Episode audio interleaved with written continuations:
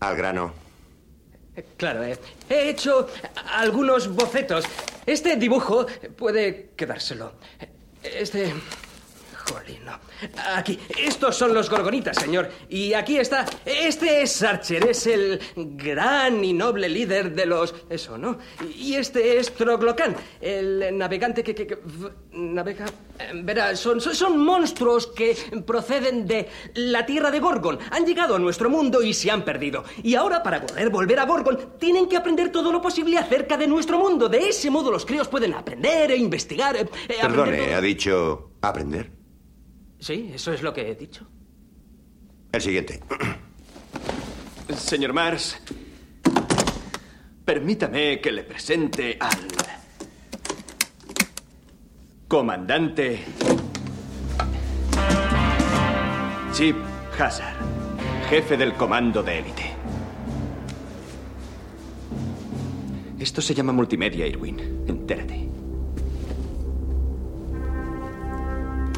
El futuro ya está aquí. Comienza una nueva era para la acción.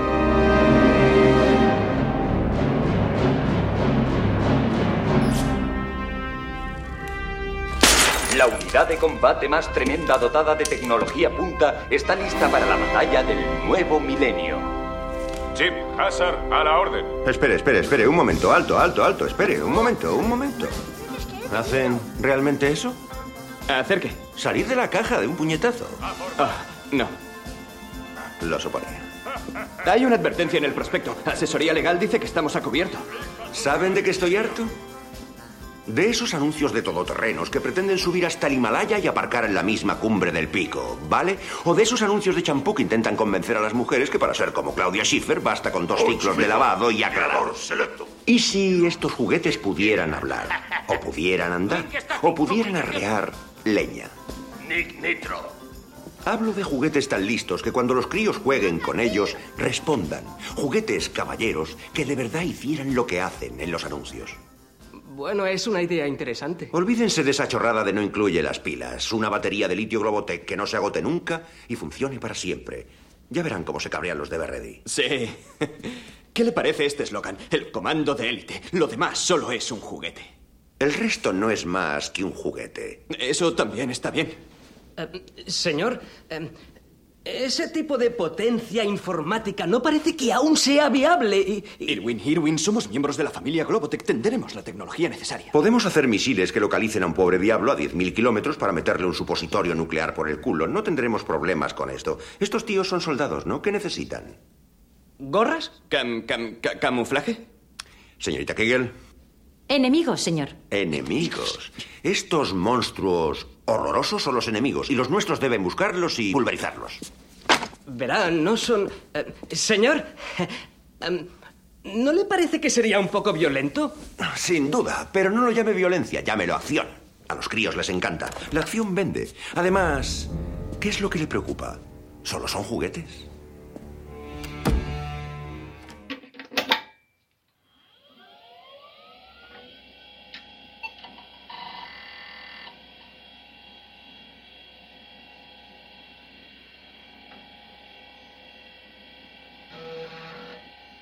Bienvenidos y bienvenidas al MS2 Club.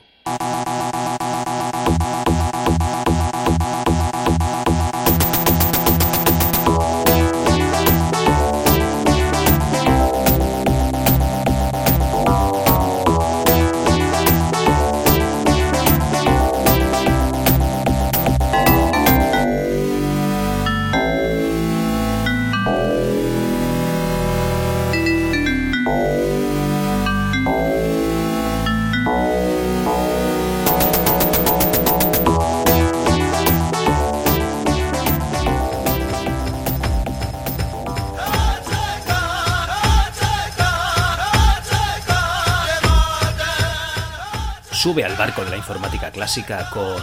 MS2 Club. Necesitará otro barco más grande.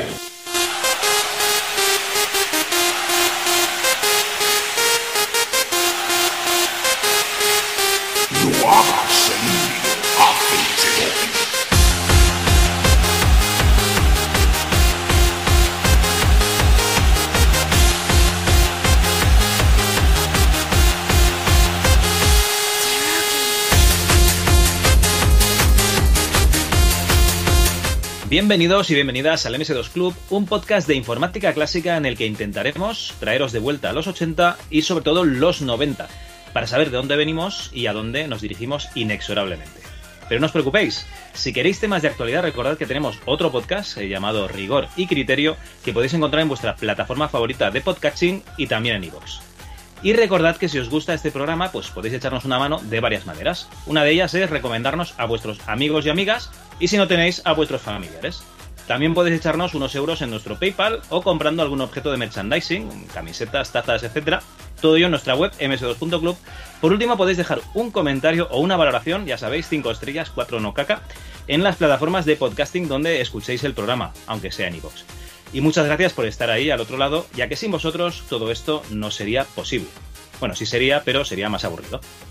Pero bueno, no os voy a dar la turra yo solo, lo que dura este programa, porque aquí, a mi vera, tengo al conde de la emulación, al duque del Diógenes Digital, al ayatolá de la Bob, Antonio Lozano, alias Logarán. ¿Qué pasa, Antonio? Hola Javi, pues nada, aquí tomando nota. Ya sabes que cada programa, programa tras programa, yo abro mi libretita y, voy tomando nota de los, mm, los adjetivos que cariñosamente me, regalas cada mes y digo, bueno, a ver si se repite. Te repites un poco, pero siempre me sorprende, lo cual es de agradecer. Bueno, la verdad es que eh, tú eres la contrapartida, o sea, tú siempre me dices, tira esa chatarra vieja que tienes en, el garaje y en el cuarto. No, no, no, no, al punto limpio. La mayor, ahí. Llévalo al punto limpio y tú eres la otra persona en la que le gusta pues tener sus ROMs ahí ordenaditas en carpetitas ¿no? Eso, eso me recuerda a esa gente que ordenaba las ROMs y luego las dejaba en una SD y al cajón. Y bueno, ocupa menos, ocupa menos. Ocupa muchísimo menos, pero tú sabes que yo soy una persona que me gusta aprender de los errores ajenos. Así que yo hace años que no me molesto siquiera en ordenar una ROM. Yo dejo que gente como Nacho, eh, eh, que, es, que sí es el conde de la voz, haga el trabajo de ordenar las ROMs y oye, yo me bajo una imagen, la meto en mi Raspberry Pi y ahí la tengo. Que ni siquiera la Raspberry Pi enciendo a día de hoy, Javi.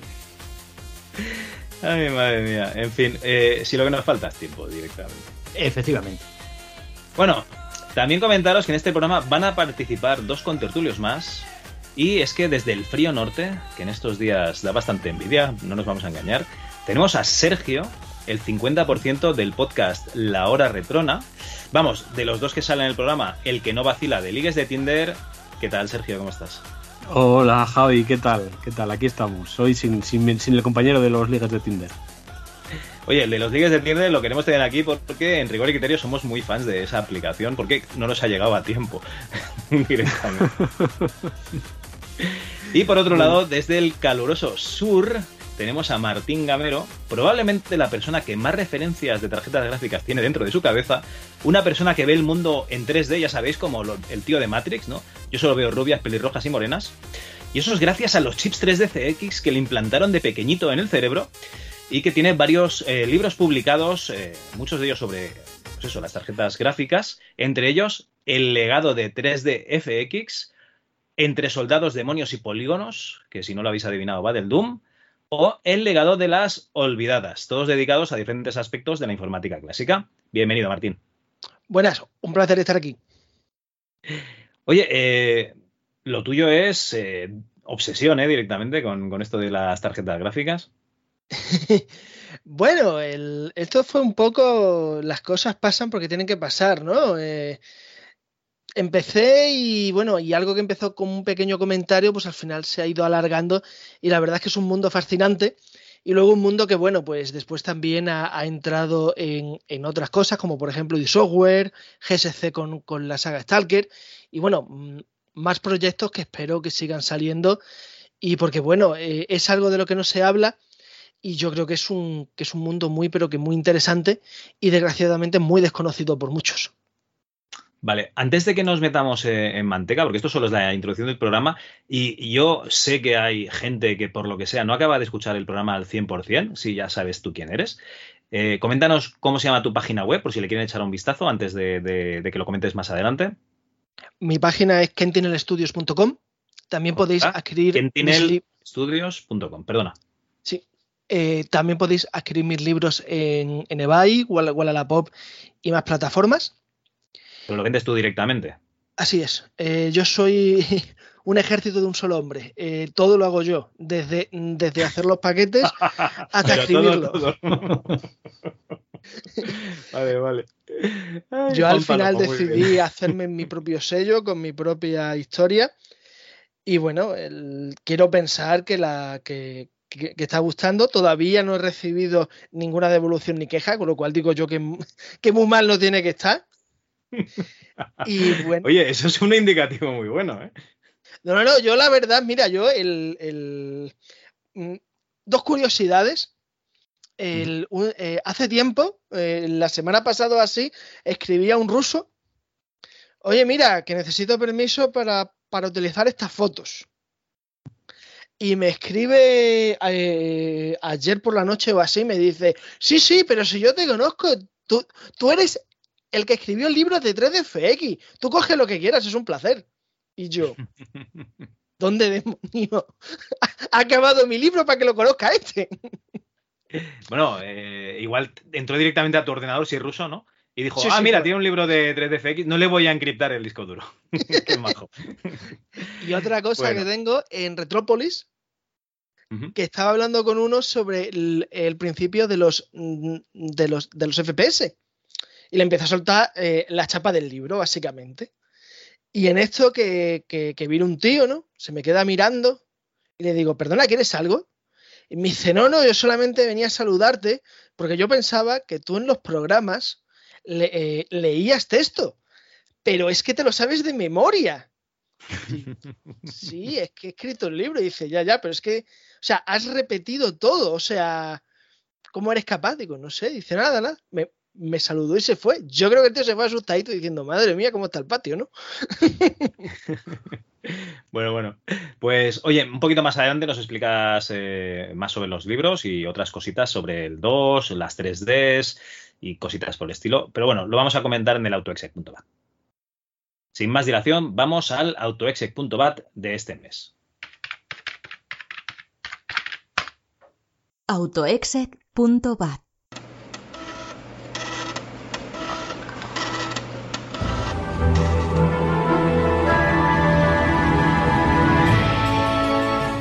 En el MS2 Club de este mes vamos a hablar de la empresa Hércules y las tarjetas gráficas que fabricaba, ya que era una empresa pionera en este tema. Después tendremos las efemérides de junio de 1994. Ya sabéis, Antonio Lozano se pone al volante del DeLorean y nos lleva a ese mes para ver qué se cocía. Después tendremos una pequeña pausa para publicidad. Y tras la publicidad tendremos una charlita sobre aceleración gráfica y las gráficas en MS2. También tendremos el juego del mes de Antonio, que esta vez es el Cave Wars. Y por último el redmi.txt de este mes, donde hablaremos o donde comentaremos vuestros comentarios, que este mes también fue en directo. Adelante programa.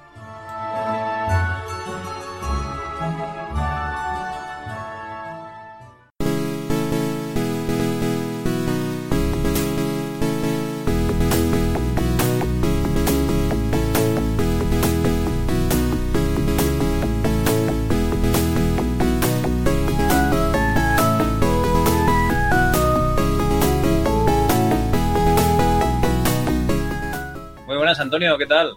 Hola Javi, ¿qué tal? Pues bueno, aquí nos comentan que la música que solemos poner para comenzar estos directillos del MS2 Club les encanta, sobre todo a Bricer, que dice que era mejor el silencio. nunca llueve a gusto de todos. Nunca, nunca llueve a gusto de todos. También hay que decir que eh, fuera de misión, eh, cuando hablábamos tú y yo antes, eh, yo también te decía algo parecido con la música, ¿eh? que, esto era un horror venido del espacio. Pero no me refería a esta, esta suena bastante bien. No, la verdad es que está, está bastante mejor que la otra que te he puesto, no nos vamos a engañar. ¿Dónde va a parar? Oye, me estoy dando cuenta de que tu hermano está escuchando esto. Ese es un hijo de puta. Y el tío, y el tío tiene tiempo de jugar a los juegos del arcade de la semana, eh, criticar 200 películas y 500 libros. No, no, no de, no de jugar al arcade de la semana, de ganar encima, encima de ganar el arcade de la semana del Cadillac Sandinos. Efectivamente, este es un mamonazo, hombre. Y luego eh, no nos ha hecho un Clónica Lozano. Eh, su gente, o sea, su gente, su público estará sufriendo, estará llorando. Yo estoy sufriendo. en fin. Bueno. Pues vamos a hacer una cosa. Eh, vamos a poner un poquito de, de música, por ejemplo, del Drácula, como esta. Y que nos digan los oyentes si se va escuchando. Porque yo tengo la duda de si se oye o se oye demasiado bajito.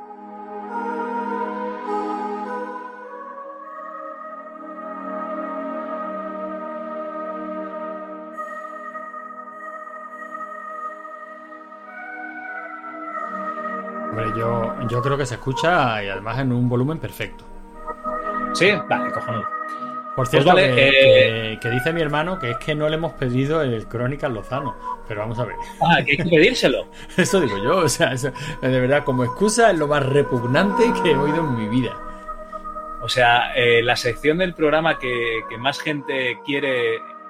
De hecho, nos han dicho que si nos vamos nosotros que no pasa nada. Que no pasa nada, pero- que- La madre que lo parió. Es que es, incre- increíble, vamos. Tenemos gente que escuchan programas de tres horas por los tres minutos del Crónicas Lozana y dice que no. Vale, vale. El arte dice que se oye, pero que Telegram se lo carga. No te preocupes, lo estamos grabando por separado, con lo cual. Pero el volumen de la música es adecuado. Para mí es perfecto, Javi. Y la arte dice que también. Pues cojonudo.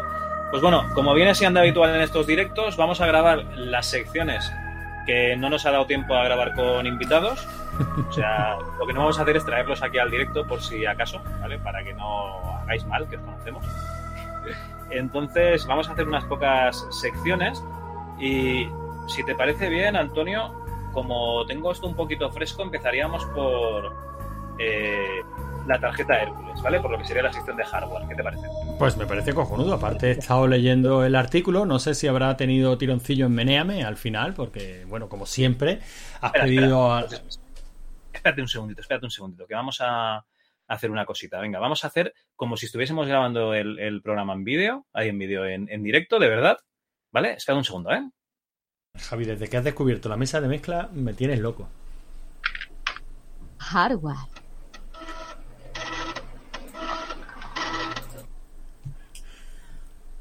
Casi, casi. Esto en montaje queda mejor. Toma, ¿no querías música? Ahí tienes música. Dios, Dios, qué horror. Bueno, eh, lo que te estaba comentando antes, que ha salido hoy el artículo de Hércules, que me estuve currando el fin de semana. Mi mujer está muy contenta conmigo. Le encanta que me ponga a mirar cosas para la web. Todo hay que decirlo. Ya voy a dejar esta música un poquito. Y ya que hablamos de una tarjeta antigua, pues hablar de, eso, de, de tener música antigua de fondo. Bueno, Antonio, ¿qué, me comentabas? No, te decía que precisamente, no sé si ha sido hoy o ayer, que, que nos enlazaste en el grupo de Telegram del MS2 Club, al que por supuesto eh, invitamos, no a los que nos están oyendo ahora mismo en directo, que por supuesto conocen el grupo y están ahí, pero a los que nos escuchen en formato podcast, que se apunten, porque muchos de los entresijos del MS2 Club se, mueven ahí, ¿no? Bueno, pues ahí nos has puesto hoy el, el enlace al artículo, lo he estado leyendo, es interesantísimo, muy chulo, cada día escriben mejor. Y, y bueno, la verdad es que la historia es interesante. Me temo que lo que me vas a contar ahora ya me lo sé, ¿no? Pero bueno, eh, estoy seguro de que con esa gracia que te caracteriza lo vas a contar divinamente. Bueno, voy a intentar esquivar la comedia todo lo que pueda. Hostia, voy a quitar esta música, ¿eh? Pues yo- yo te lo- no te lo quiero decir porque yo sé que tú estás disfrutando mucho desde que has descubierto el mundo de la edición de audio en directo. Entonces, a mí no hay nada que me guste más que ver a un niño disfrutando con su juguete. Entonces, me callo, me callo a pesar de lo que estoy sufriendo.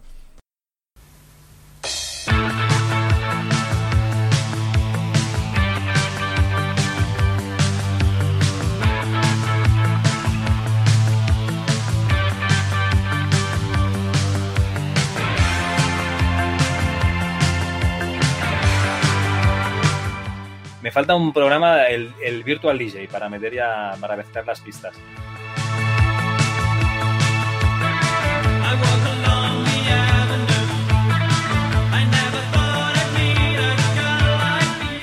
Pues bueno, eh, la tarjeta gráfica Hércules resulta que. bueno, aquí hay gente que le estaba sangrando los oídos. eh, no te preocupes, Maese, ya, ya lo voy a dejar un rato. Eh, cayó en mis manos una revista que se llama PC Forum eh, un número de 1988 y había un artículo hablando de una tarjeta Hércules, una tarjeta gráfica Hércules, pero no es la típica tarjeta, no es la, la- primera, digamos, Hércules. Así que eh, vi que había unas cosas interesantes y dije, voy a investigar un poquito más en, en esto, ¿no? De la empresa Hércules, que, que a mí me suena haber visto componentes, ¿no?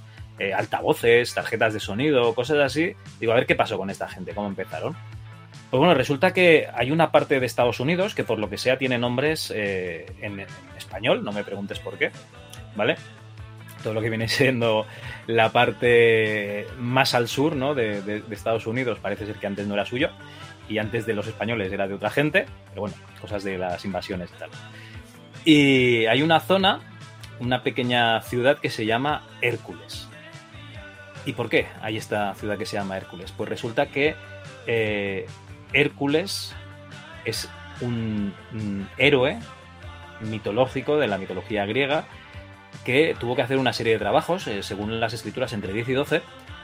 Y uno de esos trabajos fue acabar con gigantes. ¿Vale?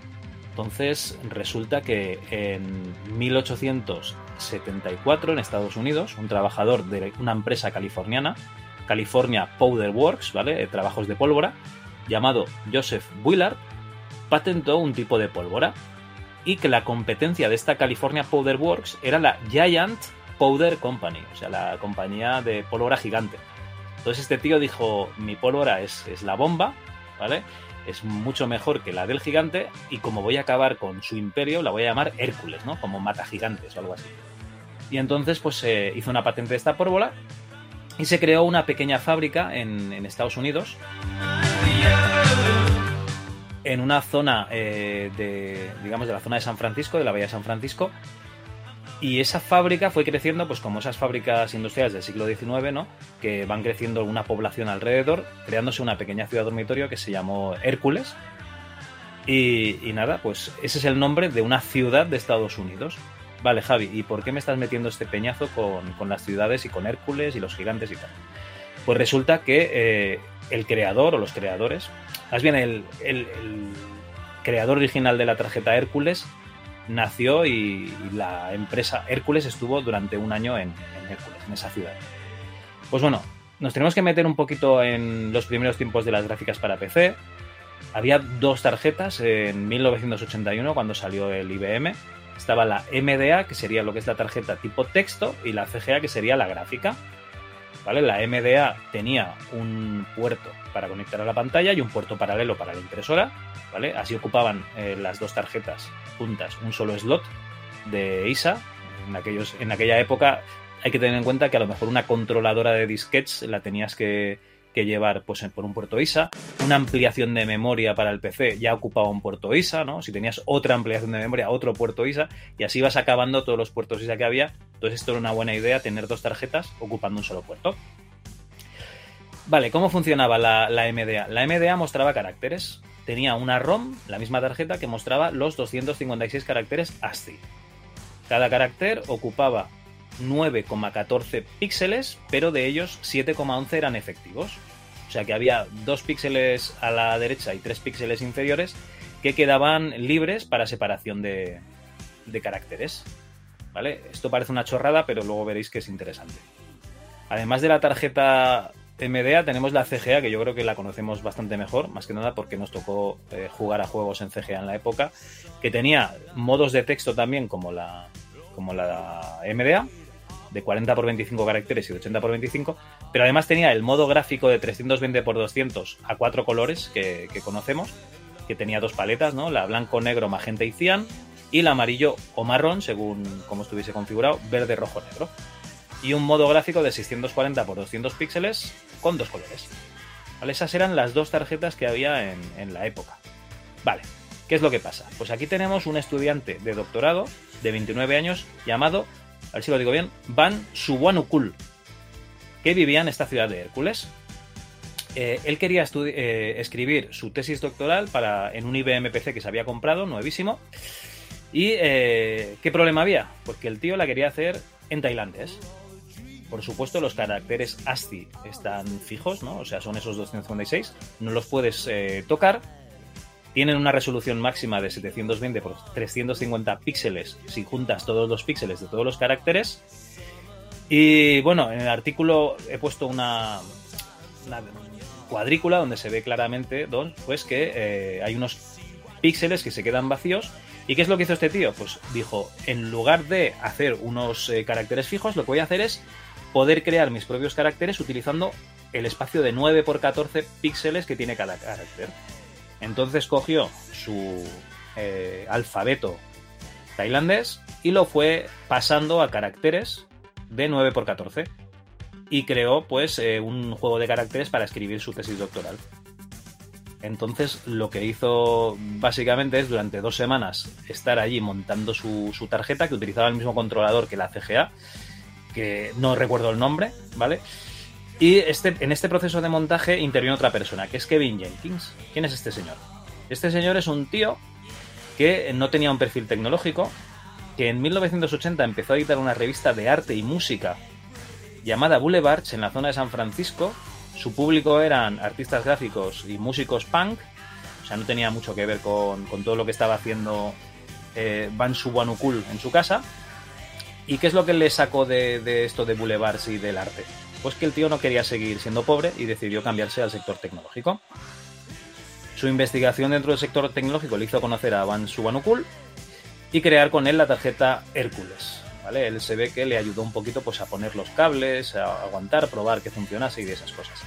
Sería un poco como, como Steve Jobs, ¿no? mirando cómo trabaja Steve Wozniak en, en el garaje, ¿no? que, cuando, en el comienzo de Apple. Pues bueno, eh, ¿qué es lo que pasó con esta tarjeta? que vieron que si ellos habían tenido este problema, a lo mejor más gente lo tenía y sería interesante que se comercializase la tarjeta, ¿no? Tenían un producto ahí que a lo mejor podía interesar a la gente. Así que Kevin, se ve que era un tío con bastante labia, contrató publicidad en la publicación PC Magazine, que acaba de salir, y según dice en una entrevista, eh, a cambio de tareas de consultor, ¿vale? Empezaron a, a, publicitarse en, la, en las páginas de la revista.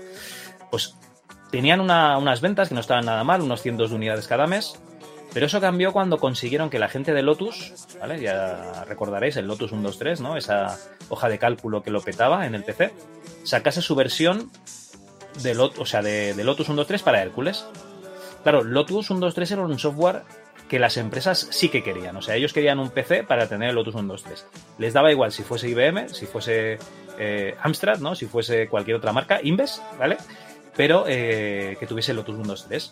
Entonces, al tener Lotus 1.2.3 versión para Hércules, muchos distribuidores, porque IBM no vendía sus PCs, sino que los vendían terceros, e empezaron a incluir esta, esta tarjeta Hércules como la tarjeta para utilizar Lotus 1.2.3.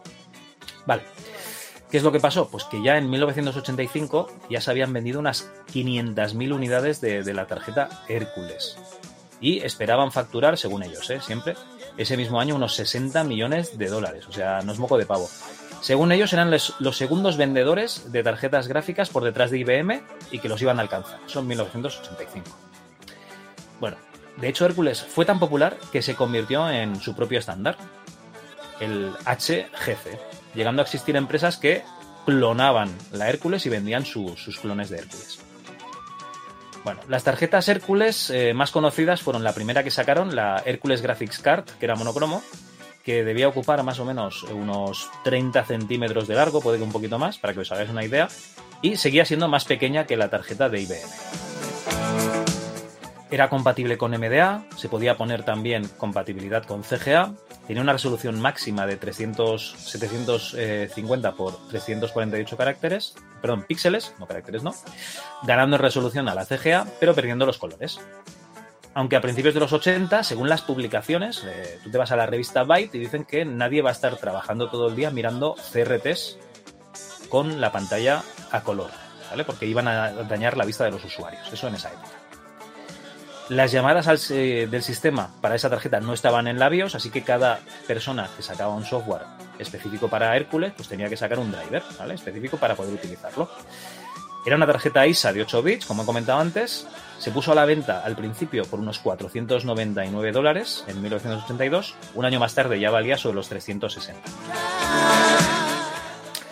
Pues bueno, la tarjeta Hércules se vendía con software de regalo, tenía una versión de Basic llamada H-Basic, que lo que hacía es que incorporaba unas eh, directivas, ¿no? unas instrucciones para, para dibujar en esa tarjeta, y el programa GraphX, que tenía demostraciones de cómo usar ensamblador con esa tarjeta. Eh, luego teníamos la Hércules Color Card, que aquí he encontrado una de 1984. Esta tarjeta eh, copiaba las características de la CGA de IBM con una resolución máxima a color de 640 x 200. O sea, era un clon de, de, IBM, ¿vale? De la CGA. La Hércules Graphics Card Plus, que esta ya utilizaba una cosa que viene en el artículo, que era la RAM Font de Hércules. ¿Vale? Esta tarjeta la sacan cuando ya IBM ha sacado la EGA y se va quedando un poco por detrás. Pero ellos jugaban con su RAM Font. ¿Qué es el RAM Font? Es una tecnología que permite direccionar caracteres a pantalla. O sea, si tú tienes una tarjeta MDA, tenías esos 256 caracteres fijos, pues eh, con esta tarjeta eh, con tecnología RAMFON tú puedes crear hasta 3072 caracteres accesibles vía RAM, ¿vale? Los cargas en RAM y los vas utilizando. Entonces, pues puedes tener, eh, yo qué sé, una, una A con acento, una A subrayada, una A con un cuadradito alrededor. O sea, te puedes crear tu propio juego de caracteres y todo se guarda en RAM. Teniendo en cuenta que la velocidad de los ordenadores en aquella época, hablamos del 86, ¿vale? Era bastante lento. Pues en Infoworld hacen una prueba en la que cogen un documento de 11K de Microsoft Word, ¿vale? Para dos, y realizan un scroll desde el principio hasta el final en una tarjeta CGA, tardando 88 segundos. Utilizando la tarjeta Hércules tardaron solo 22 segundos, ¿vale? Más de un minuto menos. O sea, a día de hoy eh, nos parece inconcebible, pero en aquella época recordad que el scroll y las cargas de pantalla eran eh, eh, muy lentas, ¿vale? La tarjeta en el momento de escribirse el artículo tenía compatibilidad para Lotus 1.2.3, Framework 2, Symfony y Microsoft Word.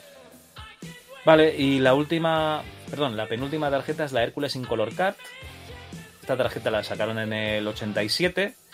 Eh, tenía las características parecidas a una EGA, pero lamentablemente IBM sacó ese mismo año la VGA, así que eh, esa tarjeta no tenía nada que hacer directamente. Y por último, la Hércules Network Card Plus, que es una tarjeta gráfica que llega en 1988. Esta tarjeta es la que encontré yo en el artículo del PC Forum. Pues aquí cómo intentaron innovar, pues en lugar de incorporar un puerto paralelo, ¿vale? Para que la tarjeta gráfica te permitiese también imprimir y teniendo en cuenta que ya en esa época pues el puerto paralelo ya venía directamente en los PCs, pues lo que hicieron es meter un, un puerto eh, de red, ¿vale? Tenían un puerto de red en la misma tarjeta, seguían utilizando Ramphone, ¿vale? Para las fuentes y el protocolo que utilizaban para la tarjeta de red era el TOPS 2, tenía un precio previsto en España de 60.500 pelas, ¿vale? Año 88. Y según la revista PC Forum, siempre, ¿eh? de, mayo de 1988. Y venía con un software llamado Bright On, que era como un procesador de textos para demostrar las capacidades gráficas. ¿Vale? Si queréis ver el Bright On, lo tenéis ahí también en, el artículo, en la página web. Vale, ¿qué es lo que pasó? Pues que eh, Hércules había competido con IBM, de hecho lo había pasado la mano por la cara, ¿no? En las dos primeras iteraciones de tarjetas gráficas, pero en el momento en que ya sacan la EGA y la VGA, está claro que no acaban de, digamos, de, de competir en... ¿Cómo os lo diría? No innovan, ¿vale? O sea, no hacen nada que mejore el uso de las tarjetas de IBM, entonces pues se van quedando atrás ellos tenían la esperanza de que, de que IBM nunca sacaría tampoco una tarjeta gráfica integrada en el PC. Ellos se pensaban que, IBM pues dejaría que todo el mundo sacase sus, sus, tarjetas gráficas y tampoco iban a mejorar mucho la cosa. Eh, se pensaban un poquito que pasaría como Microsoft con Internet Explorer, ¿no? que nunca se atreverían a sacarlo en un sistema operativo. Ah, no, que sí lo sacaron. Y bueno, Hércules sí que innovó en el momento justo, o sea, justo cuando salió el PC, llegaron ahí, eh, sacaron una tarjeta estupenda la vendieron mucho. De hecho, hay mucha gente que ha leído el artículo y recuerda haber usado esta, esta tarjeta gráfica. Pero bueno, VGA llega para quedarse. Hércules no hizo ninguna mejora que valiese la pena. Así que en los 90 dejan de fabricar sus chips gráficos y utilizan de terceros. Pues cogen los de S3, más adelante de 3DFX y tal. Y sí que van sacando tarjetas Hércules, pero que realmente ellos montan el chip en la tarjeta. En 1998 la empresa iba a ser adquirida por la alemana Elsa, o sea que eso estaba la, empresa fatal. Elsa era una fabricante de componentes para ordenador. El acuerdo no llega a buen término, no pasa nada porque Elsa cayó en bancarrota cuatro años después, o sea que tampoco no, no se hubiese sido la, la solución. Y finalmente, en el año 2000, la empresa es adquirida por un precio muy simbólico, 1,5 millones de dólares, por la corporación eh, francesa y canadiense Guillemot.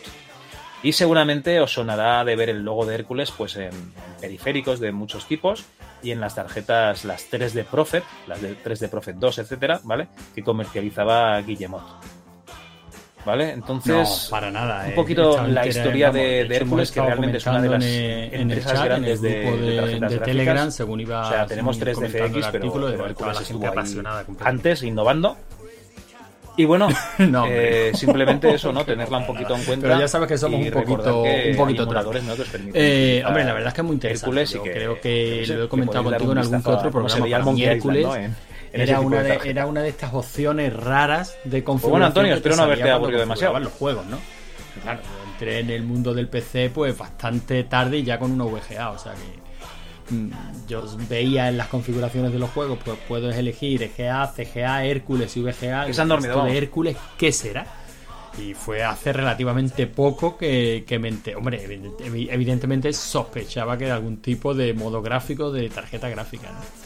Pero fue hace muy poquito que pude ver algún, algún juego en esa, en esa calidad gráfica, ¿no? Por decirlo así. Y hasta esta misma tarde que he leído tu artículo, ni idea de dónde había salido esta tarjeta, ni, ni nada, vamos, ni por asomo. Eso sí, mm, creo que has dicho que era mm, de la mitología griega y aquí los tocapelotas del chat ya, ya te han venido a corregir, ¿eh? O sea, por lo visto, el de la mitología... Ya nos hemos equivocado. Heracles es de la mitología griega y Hércules de la romana. Sí, por eso en la entrada me parece que pone Heracles es un héroe de la mitología griega. Ay, muy bien, sí, señor. O sea, cla- cl- claro, que sí, porque, porque quiera que no, quiera que no, el MS2 Club no deja de ser un podcast mm, pues, dirigido por los integrantes de rigor y criterio. O sea, que aquí tiene que haber rigor y criterio.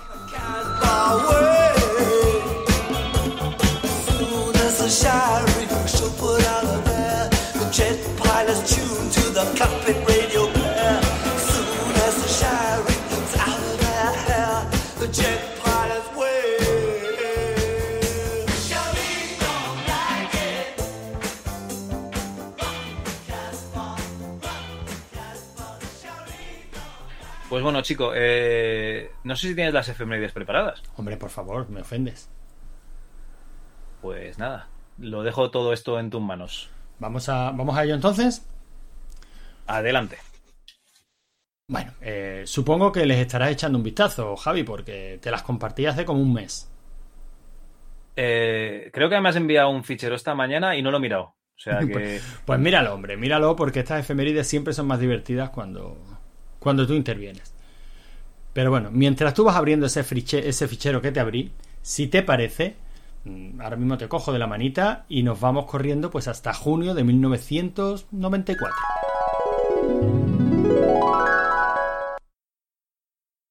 Y bueno, ya sabes que a mí mm, me gusta, me gusta empezar con las noticias, ¿no? Y en esta ocasión, pues lo he resumido en pequeños fascículos, pues para, para ir organizados, somos gente organizada. Vamos a empezar con lo que son noticias como tal, ¿no? El 12 de junio, eh, Nicole Brown Simpson y Ronald Goldman mueren a manos del jugador de fútbol americano O.J. Simpson. Mm, Yo, sinceramente. Tío, vaya partido más, más violento, ¿no? Sí, yo, yo no recuerdo la noticia en sí, sinceramente. Pero, pero sí eh, se ha convertido, casi este OJ Simpson se ha convertido en un, en un meme cultural, ¿no? O sea, esto, esto básicamente es un- uno de estos elementos que se hablan, de que se hablan pues mucho, ¿no? Este OJ Simpson que a pesar de ser un asesino, que lo fue, y declarado, y confeso, y condenado, pues el tío luego pues siguió teniendo bastante éxito, ¿no? Y siendo bastante conocido y, en fin, una, una historia curiosa, ya digo, yo no conocía la historia de los J. Simpson como tal, no, recuerdo la noticia de la época, pero sí recuerdo todo lo que se ha hablado posteriormente, ¿no? También tenemos que el 17 de junio, en Viena, un total de 84 países, a ver, espérate, firman el primer acuerdo sobre seguridad nuclear. No quiero tampoco opinar demasiado sobre esto, pero bueno, por lo menos había voluntad de no, de no liarla pardisísima, ¿no? Eh, se ve que esto quedó en, en agua de borrajas. Perdona, que estaba compartiendo fotos de la serie de Hércules por el grupo y por eso no, no te he contestado más. ¿eh? No, no, no, no, claro, sí. Lo bueno que tienen estos directos, Javi, es que hacemos dos programas en paralelo. O sea, aquí cada cual damos nuestra chapa y el otro se lo pasa bien en el chat y a mí me parece bien. Bueno, seguimos. El 28 de junio, el cantautor cubano-estadounidense John Secada lanzó al mercado su cuarto álbum de estudio como solista, ¿vale? Un álbum que se llamó Si te vas. Pero yo quiero hacerte una pregunta, Javi, a ver si esto es solo memoria mía. ¿Cuál es la única canción que tú recuerdas de John Secada? Eh, creo que ninguna, por suerte. ¿No? No. ¿En serio? Escucha esto, a ver si, si te quiere sonar un poquito. Ay, esto me suena a Eros Ramazzotti. Que no, coño. Esto fue Pero famosísimo. si es en secada, yo, yo te creo, ¿eh? ¿En serio que no? Vamos a ver, vamos un poquito. Vamos, a- vamos al estribillo. Sí, hombre, sí, pero que. Vale. Coño, pues esto fue súper famoso. O sea, yo es que escucho John Secada y para mí es esta canción. O sea, se ve que el tío siguió sacando discos, pero no. Para, yo creía que había sido un. ¿Cómo lo dicen? Un one man. O un. One hit wonder. One hit wonder. Pues algo así. Pero no, no. Se ve que, oye, mira, está aquí todo el mundo. John se caga, lo llama la ERTES. Y. Sí, sí, sí, pero todo el mundo, todo el mundo ha contestado, menos eh, Camilo, todo el mundo ha contestado cuando ya ha oído la canción, ¿eh? Claro, tú cuando me has Cierto. puesto la canción ya sabía qué canción era. Cierto, Hombre. cierto. Es como, yo tenía eh, socios en, en la cooperativa donde trabajaba que cuando ibas eh, a explicar cómo había ido la, la campaña o que había pasado algo y tal, ya lo sabía. No, ya lo sabía, no, lo sabes ahora. Lo Después de, después de que lo hubieras dicho, ¿no? Claro, eh, si me dices los números de la lotería, claro, yo ya lo sabía. No, mentira, Sí, lo sí, sabes ahora. Sí, es cierto que a todo lo pasado todos somos manolete. Bueno, vámonos con los nacimientos, si te parece, de junio de 1994. Y me he quedado solo, bueno, me he quedado solo con dos.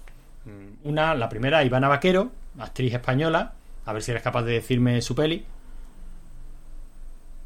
Ah, pero tengo que adivinar cuál de todas esas películas que me has puesto es la suya. La suya, la suya, la que todo el mundo. Bien, ya lo ha dicho mi hermano, El laberinto del fauno, efectivamente.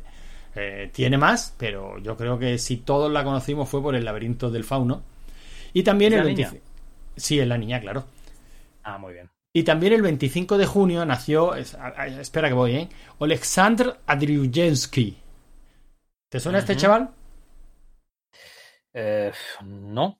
No, ni a mí tampoco, pero es un futbolista ucraniano y por lo que sea, me da la impresión de que últimamente en cualquier programa, sea televisivo, radio, en cualquier portada, pues hay que destacar a los eh, futbolistas, pintores ucranianos, por lo que sea. Y oye, a mí me gusta seguir las costumbres, así que este muchacho nació el 25 de junio. Muy bien. Me parece, me parece correcto. Ahora vamos a la parte que, que mola, que son las muertes. Murió un montonazo de gente, ¿no? En junio, en, jun- en junio de 1994, pero yo me voy a quedar con este.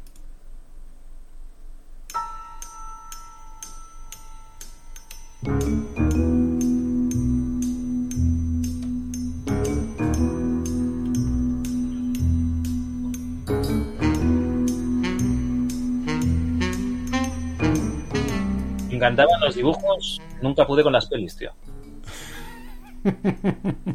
Bueno, en el chat ya, ya estás viendo cómo, cómo se comporta esta gentuza. Evidentemente, Camilo, el único tío con un poquito de criterio en este chat, pues ha reconocido instantáneamente a Henry Mancini, su música, y bueno, mi hermano dice, se lamenta de que hubiera muerto la Pantera Rosa. Pues nada, oye. Decirle a tu hermano que han seguido sacando películas de la Pantera Rosa si, Sí, sí, sí, sí. alguna. Bueno, de hecho, incluso en aquella época sacaron alguna cuando ya había muerto el protagonista. En fin, cosas del cine. Hablando de cine, pues había dos estrenos en ese junio de 1994. Con, venga, ¿a quién quieres más? ¿A papá o a mamá? Los tienes delante. Pues mira, fíjate que le cogí un asco tremendo a, a la de la izquierda, o sea que yo por ¿En mí. serio? a la de la derecha. No, no, no, me he equivocado. Ah, vale, vale. Le cogí un asco tremendo a, a la de la familia esta y me gustó la del autobús. Vale, pues efectivamente se estrenaron Speed y El Rey León, dos peliculones, dos peliculones impresionantes y dos peliculones que lo siguen siendo a fecha de hoy. Así que yo creo que fue un, un buen verano. Y luego, bueno, Sí, aquí, ¿no? aquí tenemos las portadas de las revistas, Javi. Yo sé que esto es lo tuyo. te he hecho una selección de, de los temas que más te interesan. En este caso, he dejado fuera videojuegos, he dejado fuera todo, chorradas de este estilo. Y me he ido a la revista mía. Que bueno, nos Madre mía, estoy, estoy, estoy flipando, o sea, testimonios. Yo he podido dejar de fumar en cuatro semanas. Ahí, con dos cojones, sí, señor. Pero es mejor al día. Niños del tercer mundo. Las fotos de más impacto.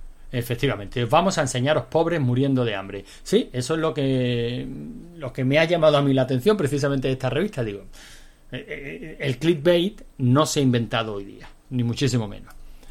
Luego teníamos la revista dominical. De la autopsia de Lady D. ¿La foto de qué? De la autopsia de Lady D, ¿te imaginas? Hostia, es que fue. Pues, pues no te- Vamos, no me extrañaría lo más mínimo. Pero bueno, vete a la siguiente revista, que es una dominical. No sé a qué. No sé si la revista se llamaba Dominical o era un, un suplemento que acompañaba algún, algún periódico. Creo que era el dominical que acompañaba algún periódico, ¿no? Seguro que sí, pero fíjate que me ha gustado muchísimo pues la imagen de portada y el titular de, portada. Ya la, la cara que pone en la portada ya dejaba adivinar cosas. Sí, ya, ya nos hacía prever lo peor. Porque esta portada es, bueno, Miguel Bosé y el, y el titular es Bosé se psicoanaliza como actor. Bueno, pues, pues nada, dejamos que nuestros oyentes saquen sus propias conclusiones. ¿Te parece? Estupendo. Y, y luego, bueno, pues te he traído el caso, porque es un periódico. Hombre, que- por fin, prensa seria. Creo que es un periódico que, bueno, a nosotros nos ha llenado siempre de alegría. Es un periódico que, que emociona. Y en este caso, bueno, pues tenemos en Huelva eh, el Estado que se hace cargo de un alcohólico que pegaba a su madre e intentó violar a dos vecinas. No sabemos si en ese orden. Eh, y pero bueno, Primero la- intentaba violar a las vecinas y luego, como no pudo, le pegaba a su le madre. pegaba a su madre. ¿Tú crees que irían la- las cosas por ahí, no? Pero bueno, que, que la historia que a mí me ha llamado la atención es Madrid. Conmoción tras conocer. Ah, sabía por dónde, por dónde iba a tirar, ¿no? Hombre, que lo he visto, que lo he visto. sí. Conmoción tras conocerse que Carlos Moreno fue asesinado a puñaladas por unos jóvenes que jugaban al rol. Bueno, no te he traído, no te he traído las páginas interiores para que no te mosques, Javi. Pero te puedes imaginar el tono de todo, eh, de todo el artículo. Eh, sí, no, nos hicieron una película que pasaba en, en Barcelona. Ahora no recuerdo eh, quién lo protagonizaba y tal, pero básicamente eran unos psicópatas que, que jugaban a rol. Y la película era mala de solemnidad. eh, no sé si la dieron por la tele y me la pasaron en un VHS o qué. Pero era rollo la película aquella de Tom Hanks, ¿no? Que se vuelve un poco tarumba también. Sí, el amo del juego, creo que se llamó. Bueno, que creo que se llamó aquí. Pues eso, analizando ¿no? un caso criminal en el que unos jóvenes que jugaban a rol pues mataban a gente. Luego estaba también El corazón del guerrero, ¿tú te acuerdas de, ese trullo?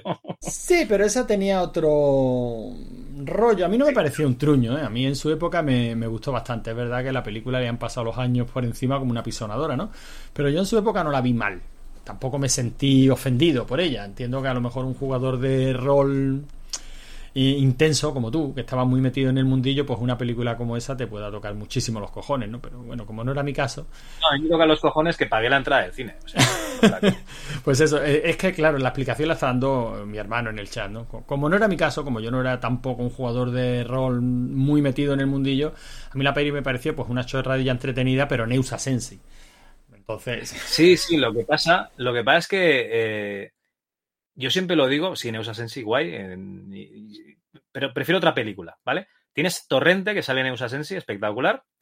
eh, y además sale el mejor grupo de jugadores de rol que he visto yo nunca, incluso de Stranger Things, ¿eh? es mucho mejor que el de Stranger Things, que son los frikis, ¿no? Liderados por Javier Cámara. Eso sí que son jugadores de rol, como, lo- como los de la vieja escuela. como los buenos, ¿no? Claro, claro. Bueno, pues ya para irnos a unas noticias un poquito más alegres, eh, pues bueno, esta es la de aquí del portada de Noticias del Mundo, ¿no? Que también en junio de 1994 nos contaban cosas como este bebé que no crece, tiene 76 años y sigue... ¿Quién lo cuida? y sigue exactamente igual. Unos extraterrestres defensores de la castidad, una perra que empolla huevos de gallina Un francés que se casa con sí mismo, evidentemente, quien querría casarse con uno de esos animales que nos vuelcan los camiones de fresa, y un rockero que tiene cuatro brazos. Y, y Que la foto es un señor que hay detrás de otro. Sí, sí, sí, pero me encanta la, el, el subtítulo, dice, es el guitarra del grupo Twenty Fingers, por supuesto. Pero al menos se lo tomaban con humor, tío. Sí, hombre, esta- este periódico es... ay, hay que tomárselo como lo que hay que tomárselo, ¿no? Lo que hoy podría ser el Mundo Today, pero, pero en papel. Y siempre... Aquí Noticias del Mundo no salió nunca. Mi hermano me acosó para jugar al doble dragón. ¡Filete! Le dijo su hermano. Pues hubiera sido una buena noticia de portada cojonuda.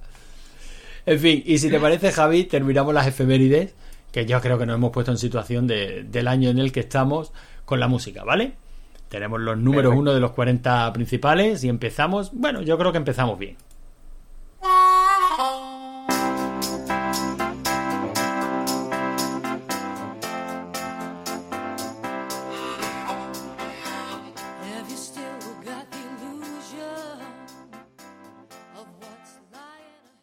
Ya nos hemos encontrado algún que otro número uno de Texas por aquí, ¿no? Pues mira que esta no me, no me acaba de sonar, ¿eh? ¿No? Know.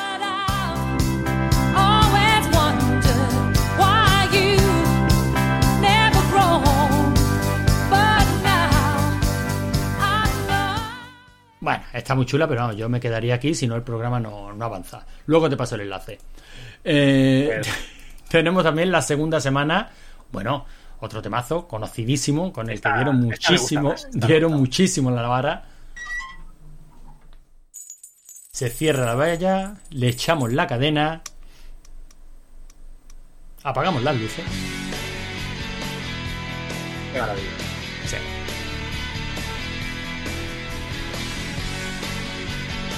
Filete, dice su hermano.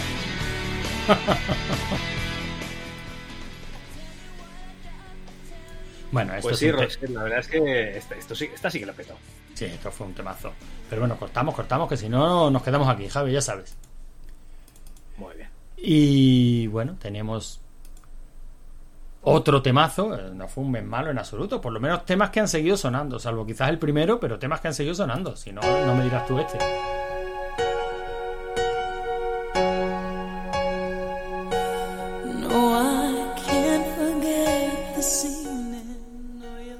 Eh, ¿Bailas? Hombre, sí. Claro.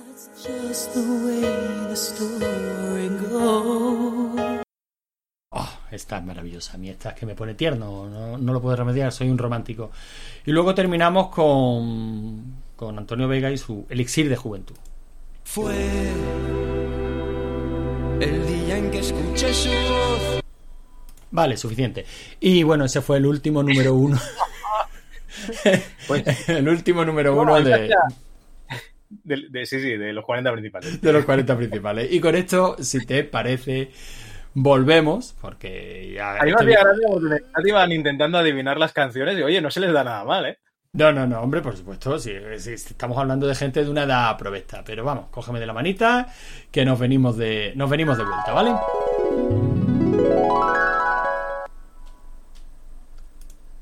Qué bien ha quedado esto, Javi. Qué maravilla. Y sin edición ni nada, ¿eh? ¿Te das cuenta, no? Sabes que lo voy a editar todo, ¿no? Lo sé. ¡Wow! Ah. Es fácil. Simplemente tienes que hacer esto. Una, dos, tres. A ver, chiquita, anímate.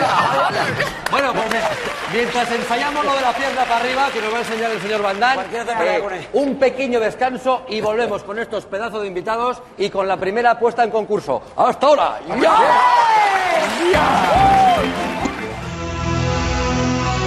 Este es el bolero mil fistro, pecador, que da Queen. Que da Queen, Queen, Queen, que da Queen. Que da Queen, Queen, Queen. Hey, when they calling home. Take a chance now, step this way. Take a chance now, step this way. Bueno, pues este mes, eh, como viene siendo habitual los, los programas que tenemos invitados, no vamos a tener un solo anuncio, Antonio. O sea, no me vas a poder dar la turra con un solo anuncio, sino que vamos a tener el deleite de cuatro anuncios. Y vamos a tener una novedad de este mes, pero bueno, lo, lo vas a ver un poquito más adelante, Antonio. Y yo creo que lo, lo suyo sería que, que empezases tú, porque me parece que has traído un anuncio un poco curioso este mes. No sé si lo quieres justificar antes, justificar después. Bueno, eh, si os parece, lo, lo escuchamos y a ver qué os, mm, qué os viene a la mente a vosotros por este anuncio. Existen muchas formas distintas de acabar con los libros. Pero ninguna tan eficaz, rápida y definitiva como esta. Cada año se dejan de escribir en España 3.000 libros porque se fotocopia de forma indiscriminada. Una fotocopia más, un libro menos. Hostia. Vaya drama. ¿Has visto, no? Eh, la O sea, moda que- de las días de los 90, sí, sí. Ese libro volando al que le pegan un tiro, ese montón de libros al que lanzan al fondo del mar con- amarrado a una red de cemento, ¿no? Entonces, ¿qué, qué, qué- qué- qué- qué os trae a la mente este tipo de anuncios? Venga, aquí tenemos escritores de libros que los venden. ¿Qué, ¿qué pensáis? Estos, estos anuncios ahora no se hacen ya. No, yo creo que se, yo yo no creo que puedo se comentar sigue. mucho, solamente diré que, eh, que, que si alguien quiere saber un poco más de esto, que se mire cuáles son las editoriales más denunciadas y por qué. Porque igual descubre terceras ediciones de libros que no existen, eh, segundas y terceras ediciones de libros que no se han vendido, eh, ediciones en otros idiomas que nadie sabe cómo, etcétera, Recuerdo- etcétera, etcétera. Perdón, dime. Sí, sí, desde luego hay poco, po- poco mundo más dado al pirateo salvaje que el mundo editorial. ¿eh? Estoy completamente de acuerdo. Yo recuerdo cuando Juan Gómez Jurado sacó su último libro, que no sé si es el último ya o porque como le dejé de seguir ya no, no sé si es el último, penúltimo cuál, que eh, a las dos semanas iban por la edición número 15. Que digo, hostia puta, que son ediciones de 100 libros cada una o qué pasa. Bueno, pero eso. Bueno, Juan Gómez Jurado es un tío que vende, ¿eh? Eso sí es, sí es cierto, es un tío que, que vende. Pero mm, también es cierto que las ediciones ahora son muchísimo más cortas que, que en los años 90, ¿no? Cuando, de cuando es este anuncio. Y también es cierto que, mm, bueno, funciona exactamente igual que, el mercado musical. El disco de oro en los años 90 eran X número de copias vendidas y ahora un disco de oro te lo dan en el, en el paquete de crispies del desayuno, ¿no? O sea, como... O sea, ya van bajando los números precisamente. El hecho de que la solapa del libro aparezca en la faja edición 5, edición 7, edición 15, prácticamente una semana tras otra, no dejan de ser estrategias comerciales. De hecho, eh, un tío que se sabe que vende, las primeras 10 ediciones ya se venden con la solapa impresa de edición 1 a la edición 10. O sea, eso, eso se manda a, impre- a imprenta directamente, directamente así y se van distribuyendo, pues primero mm, edición 1, edición 2, edición, porque se sabe positivamente que se va a llegar ahí. Pero a mí me llama la atención el anuncio, porque estaba buscando anuncios de 1994 y digo, hombre, mira, no somos, no está ceñido esto al mundo multimedia. Eh, la, la publicidad contra la piratería de libros también, eh, también ha sido bastante agresiva, ¿no? Históricamente. Los que nos gustan los juegos, la ROM, sobre todo el retro gaming o el juego clásico, eh, estamos siendo acusados de piratas y de ladrones prácticamente desde siempre. Desde Bueno, siempre. Yo recuerdo en los 90, sobre todo, fotocopiar eh, juegos de rol, eh, manuales, ¿no? De Warhammer y cosas así, que eran caros de cojones y que no teníamos dinero para, para, tenerlo todo. Pero libro, libro, lo que sería una novela, hostia, fotocopiar una novela no lo he visto nunca, ¿eh? No, yo no lo he visto nunca tampoco, pero sí es cierto que, mm, que por ejemplo, las copisterías tienen una serie de normativas y una ley muy estricta que te dice el número de páginas concretas que puedes fotocopiar de un libro. De hecho, incluso el, firmware de muchas impresoras detecta si lo que estás copiando es un libro, un, contenido protegido y se niega a hacer la copia, ¿eh? Yo, yo no es por nada, pero hasta donde yo sé, eso es una leyenda urbana. Tú lo no, que no, no, no. Eso no es una leyenda urbana, eso sucede porque a mí me ha sucedido de tener que eh, actualizar el firmware de determinadas impresoras en la tienda que tenía porque mira, es que no puedo hacer una fotocopia de esta página. Y yo, y, yo pensaba, y yo pensaba exactamente como tú, porque digo, vamos a ver, vamos a ver. Esto es una impresora de 50 euros de las que te venden en, en el, en el Carrefour, que valen más los cartuchos, ¿no? Eh, ¿Cómo leches hace el reconocimiento de, texta, de texto, reconoce que todo esto es un contenido protegido, lo coteja con que una base de datos y dice, no, esto no te lo copio. Mm, ¿Y en base a qué? Porque, bueno, si es una página de un libro, eh, se entiende, ¿no? Porque, bueno, al fin y al cabo tienes derecho a fotocopiar una página de un libro. No sé si te, la ley te permite, no sé si el 2%, el 3%, el total de la obra. Algo así era, ¿no? no la estoy citando de memoria. Pero que a mí me ha pasado, ¿eh? Evidentemente no detecta el contenido ni hace un OCR. Algo hace. No sé si es algún tipo de marca en algunos libros concretos, pero a mí personalmente, esto no es como el perro de la de la el Ricky Martin con, le, con la mantequilla. A mí me ha pasado. Vale, vale. Bueno, bueno, pues oye, con nada, una impresora tenemos- Brother, ¿eh? concretamente. No sé, Pues a lo yo- mejor pues yo oyente digo, vamos, el, yo el, en mi época de la universidad, donde los manuales de C, ensamblador, Pascal y Java volaban, yo allí todo dependía de cómo te llevaras con el tío, ¿eh? Si con el tío te llevabas bien, se podía imprimir completo. Si Bueno, te pero- llevabas mal, va a ser que no. Va a ser que no, sí, una sí, no, época pero- que ya te dejaban en la máquina y tú ibas a la máquina y y, empezabas te- ahí y con... copiabas lo que te daba la gana, claro. Y el tío me daba media vuelta y no miraba. Pero que también es verdad que yo creo que esos 90 supusieron esa época de cambio, ¿no? O sea, yo recuerdo perfectamente haber ido a hacer una fotocopia del manual del Dungeon Dragon sin ningún tipo de problema y también recuerdo por la misma época haber ido a hacer una fotocopia de tal y decirme el tío de la tienda, no, eso no te lo puedo fotocopiar. ¿Cómo? No, no, es que es ilegal. ¿Qué? ¿Qué me estás contando? O sea, yo recuerdo las, dos las dos situaciones, ¿eh? En la misma copistería. Yo recuerdo ir con 10 más para, para imprimir cierto número mm, de hojas de un manual. Los 10, ¿no? No, a mí me haces el 10%, el otro 10% a este. Sí, es que vamos a ver, descubrimos una tienda que el, que el tío pagaba cedro no sé qué y tenía derecho hasta, hasta el 10%. Así que lo que hicimos fue juntarnos uno, un montón y cada uno llevaba una parte. Y el, y el último, pues las partes que, que, que, que habían salido mal. Hasta que el tío ya se enteró y dijo, pero vamos a ver, ¿por qué no me lo decís directamente? Y claro, nosotros diciendo, oye, mira, es que venimos para lo que venimos.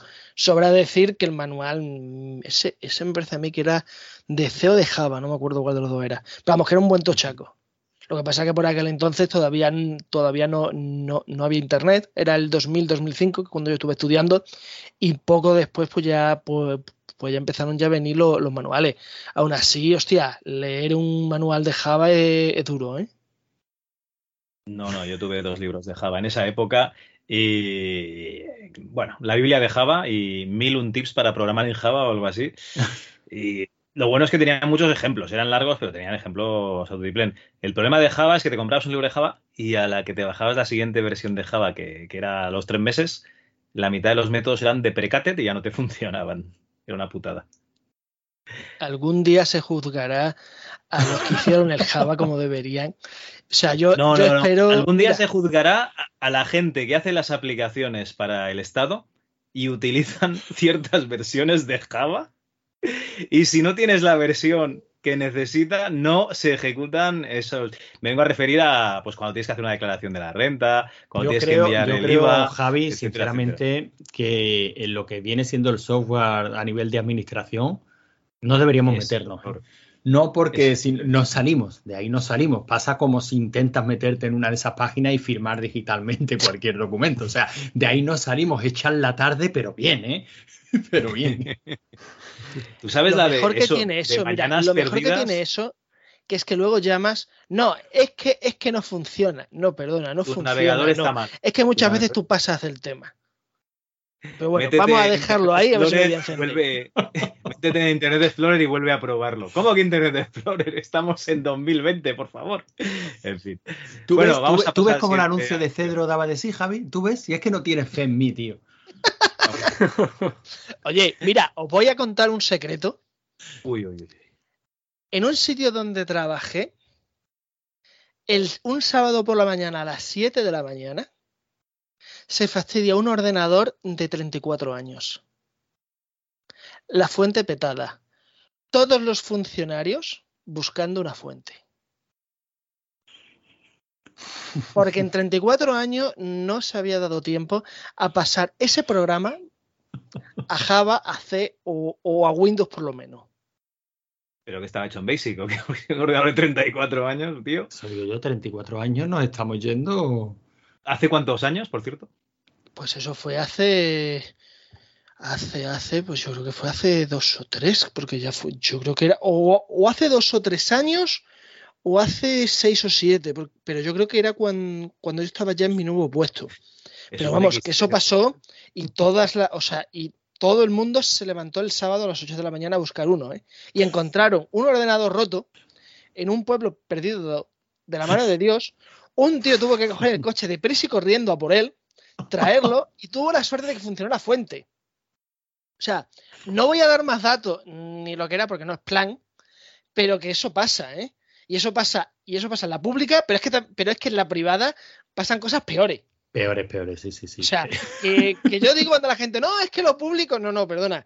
Cuando tú ves lo privado, cuidado. Y no estamos hablando de chapuzas, la típica empresita pequeñita, no. Sino ir software y, y- y software tiene unas pocas. GSC tiene unas pocas. Ubisoft tiene unas pocas. THQ ni te cuento. O sea, cuidado con quejarse que luego siempre hay otro peor, ¿eh? Esto me, recuerda, no sé si llega, seguro que lo visteis, ¿no?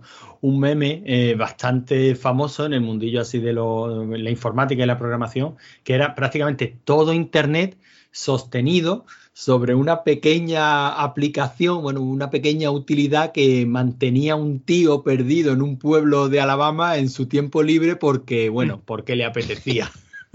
Una- con, con, licencia GPL y el tío, bueno, pues en sus ratos libres iba solucionando los bugs que le salían a esa pequeña funcionalidad sobre la que soportaba, se soportaba Internet entero. Mira, a mí un, un- un jefe de diseño de, de, de- de los drivers, hablé con él y porque él, así hablando con él, le escribí para pedirle permiso para, para- para un par de fotos y me dijo el tío, no, si es que yo en su día trabajé con tal empresa y con ATI, con no sé qué, con no sé cuánto. Claro, yo flipando, ¿no? Digo, ostras, acabo de dar con una mina. Joder, que si era una mina.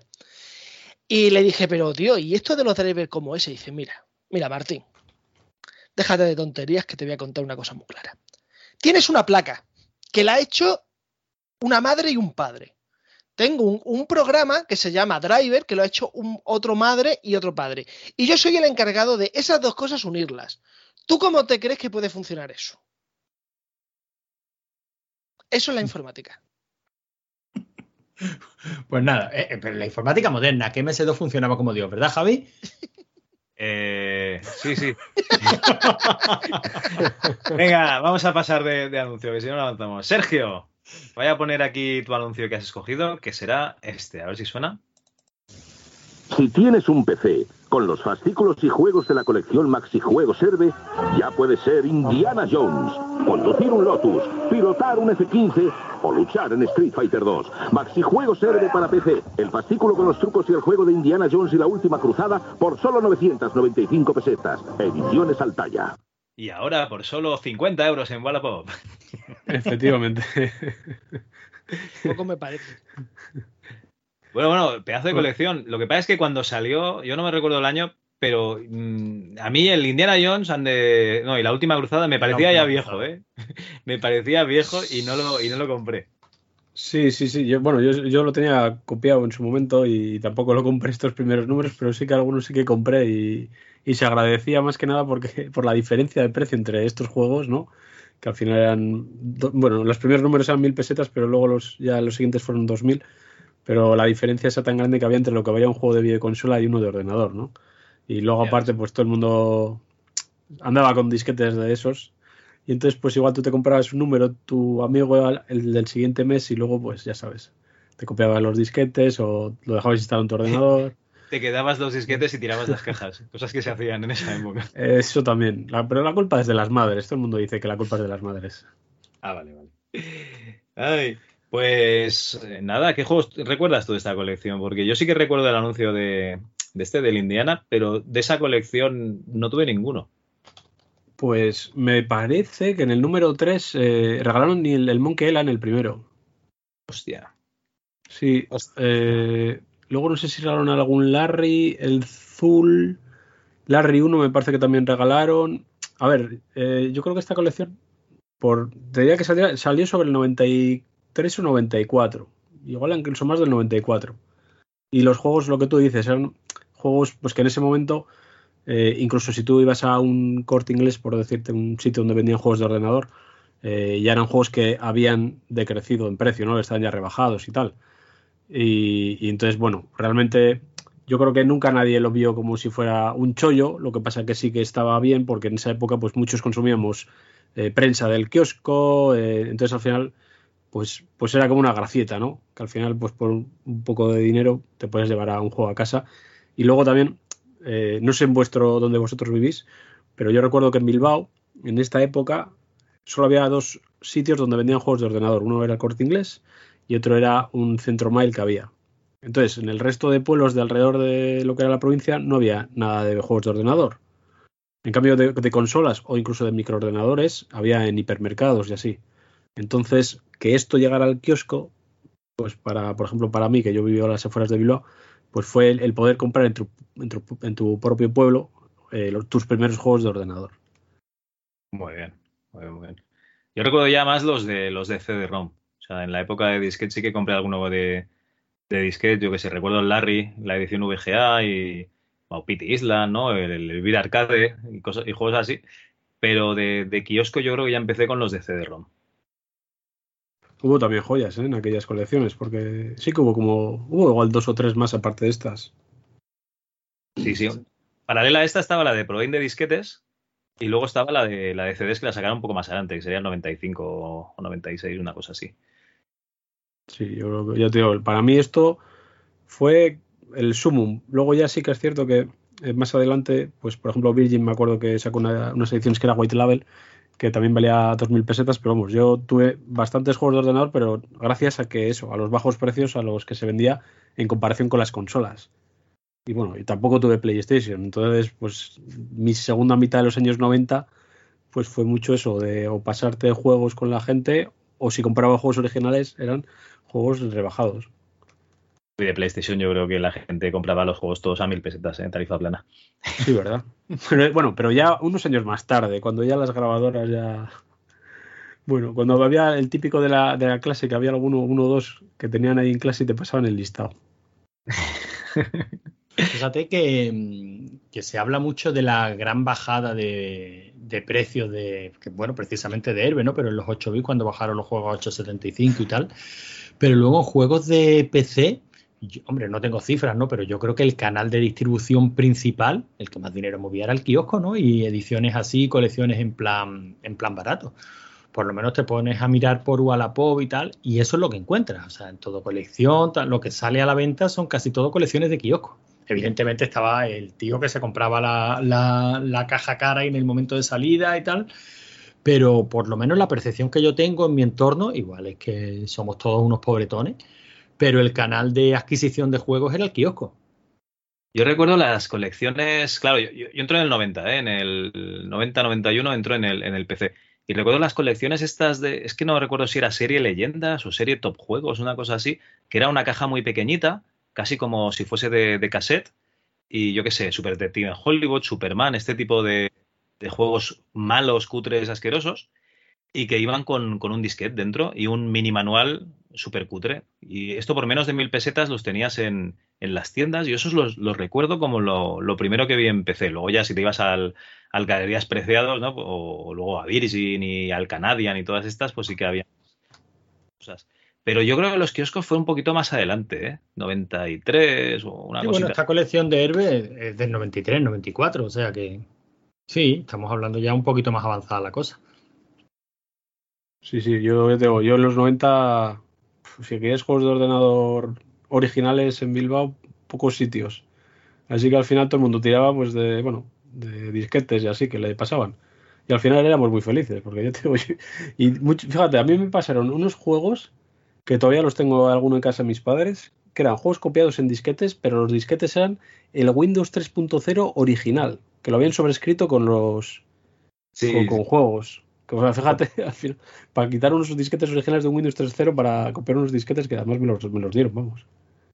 Bueno, y el, y el MS2 también. También, sí, sí. Pedir a otro que tuviese el MS2 que te lo- y te los volvías a grabar en esos disquetes que hacía falta. Sí, hombre, sí. Eso pasaba. That happened. Bueno, eh, aquí tenemos una novedad, que es que vamos a poner un anuncio en, en inglés. Un anuncio, yo creo que es americano. Martín, porque tú, tú eres un tío que tú tienes las ideas claras y nos traes esto. we have in our possession a chip. A chip that could revolutionize medicine as we know it. By performing a hundred billion operations a second, this chip could help us heal across continents. We could touch more lives. Help people live longer than ever and give us all more time to cherish the journey's truest rewards. But then we thought, hey, let's use it for games.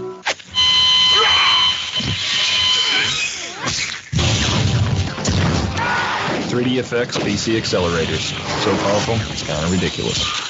You know, that game's a little violent for my taste.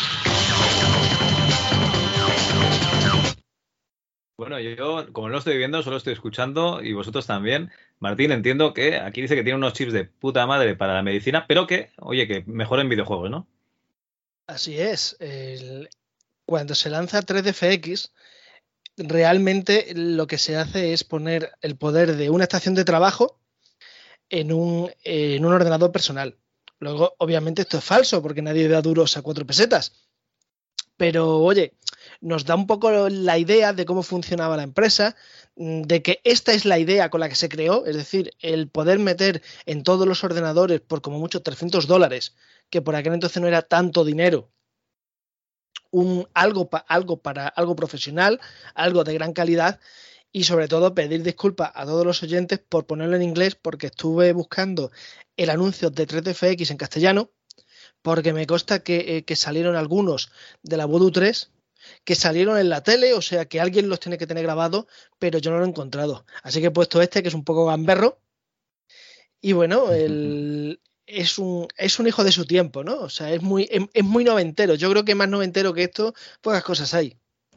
En los anuncios de PlayStation, directamente. Ostras, eso también, cuidado, ¿eh? El, cana- el canal Pirata Sega, a lo mejor tiene también el estilillo. También. ¿Vosotros, vosotros os acordáis si vimos en la tele anuncios de la Super Nintendo antes de antes, antes del, del Donkey Kong o del Killer Instinct? En la tele estoy hablando, o sea, en la 1 o en la 5. Yo recuerdo el cerebro de la bestia, pero aparte de ese, anuncios Yo anteriores. la, memoria que tengo es el VHS, o sea, ese que vino con una hobby consola, ¿no fue? Y, haberlo, sí. y haberlo visto mil veces, pero en televisión como tal, sinceramente no. Antes de esos que estás comentando, claro, que luego ya sí, sí que hay alguno, ¿no? Pero de Igualmente, tal, Martín, igualmente, Martín, que sepas que hay muchísimos anuncios que no, que no están preservados, eh, no se encuentran. Yo, por ejemplo, recuerdo perfectamente que Amstrad lanzó una campaña que era la cancioncita de Felicidades, ya tienes Amstrad, na na na na na na na na na na. Ese anuncio o está solo en mi cabeza y soy la única persona que lo recuerda, que es que no, porque cuando has escuchado esto tú también te has acordado, pero no está en ningún sitio. Ese anuncio que dices me suena que lo, que lo he leído yo en el libro de Queremos su dinero, de Astran. Me suena a mí. Si no ese, uno similar. No, sí, sí puede ser, pero que no está, no está. Hay muchos anuncios que, que no están preservados y hay que dar las gracias a toda esa gente que sube vídeos y sube fragmentos y, y, y lo sube todo a YouTube para que gente como nosotros después podamos disfrutarlo. La verdad es que gracias desde aquí. La verdad es que, oye, el, los anuncios de estas cosas, la verdad es que salvan mucho. Y, a- y también un, O sea, es que, os- eso sí, hay, hay algunos. Si podéis buscar los americanos, que son los más bestias, y si no, pues ya tirar, por ejemplo, de los alemanes, franceses, o sea, más o menos hay bastantes. De hecho, hay canales que solo se dedican a eso. La cuestión es, como todo, encontrarlos. Sí, no, pero aquí nos interesa lo autóctono y lo, y lo nacional y anuncios que se hacían eh, aquí, se emitían aquí en nuestro país. Pues, por ejemplo, como este.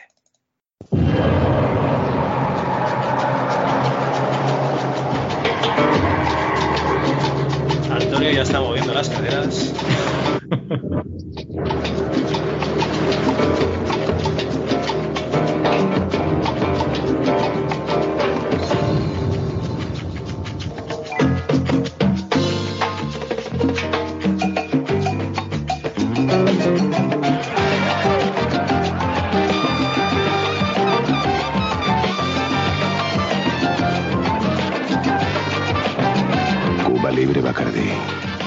Ritual con leyenda. Este, si no os acordáis, es las latas aquellas de, de Cuba libre, de ron con cola Bacardí, que, que yo, yo consumí alguna en la época. Esto debía ser por el 2000 o así, o el 99, no sé, por, por esa época. Y era una latita ya de, de Cuba libre, ¿no? De, de, de ron con cola preparada. Y a ver, Antonio, ¿cómo decías que se llamaba esta marca? Como que, ¿qué marca? La marca de mi vida. Eh, Bacardí. Ahí, ahí muy bien, Bacardí. Bacardí no mola, lo que mola es decir las cosas por su nombre. Qué mamón. Pues a mí, pues, pues, pues, pues, mira, pues a partir de ahora voy a decir Bacardi. Pues me ha costado ¿eh? porque muchos anuncios son americanos y entonces ahí dicen Bacardi, ¿vale? Bueno, a O mí, sea, En cualquier caso, en cualquier caso, Javi, me, me mola ver que por fin te he traído a- a- al lado correcto de la vida, a lo que viene siendo la parte del molar. A ver si poco a poco te vas olvidando pues temas de ordenadores y esas mierdas que no te van a traer nada bueno. Porque tú estás ahí haciendo anuncios de fotocopias, ¿no? y yo estoy aquí con el Bacardi. Ay, señor. Pues bueno, chicos, esto es lo que ha dado de sí la publicidad de este mes. Ahora os dejamos con este pequeño corte publicitario y volvemos enseguida. ¿Qué tal amigos? Todos los miércoles a las 10 estamos realizando un curso de defensa personal. La matrícula es libre, solo tenéis que estar ahí.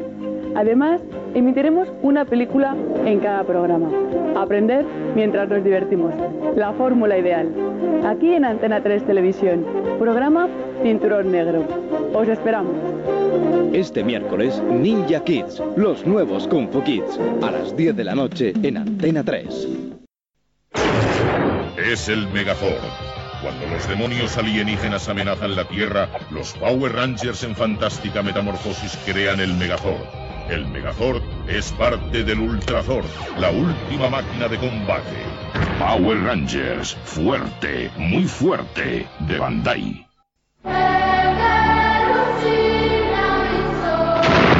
Jesurín, ¿sabes cuál es el disco que más se baila en las discotecas? ¡Sí, el Currupipi Mi!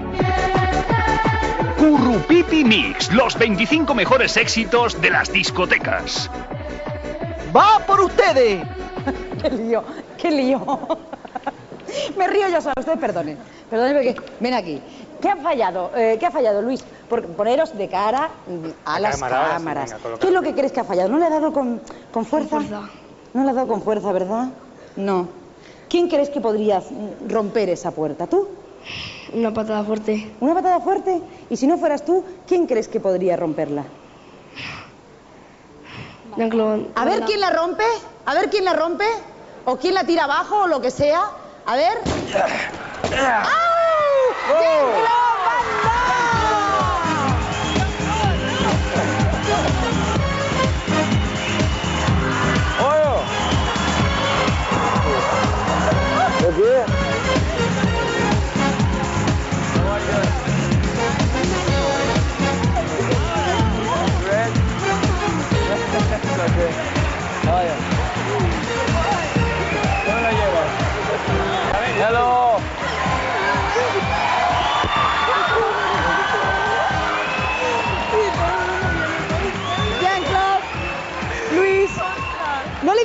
Jean Venir, venir, por favor. Venir aquí, venir aquí. Please, por favor, Jean-Claude, buenas noches. Buenas noches. Bienvenido. ¡Viva España! ¡Viva!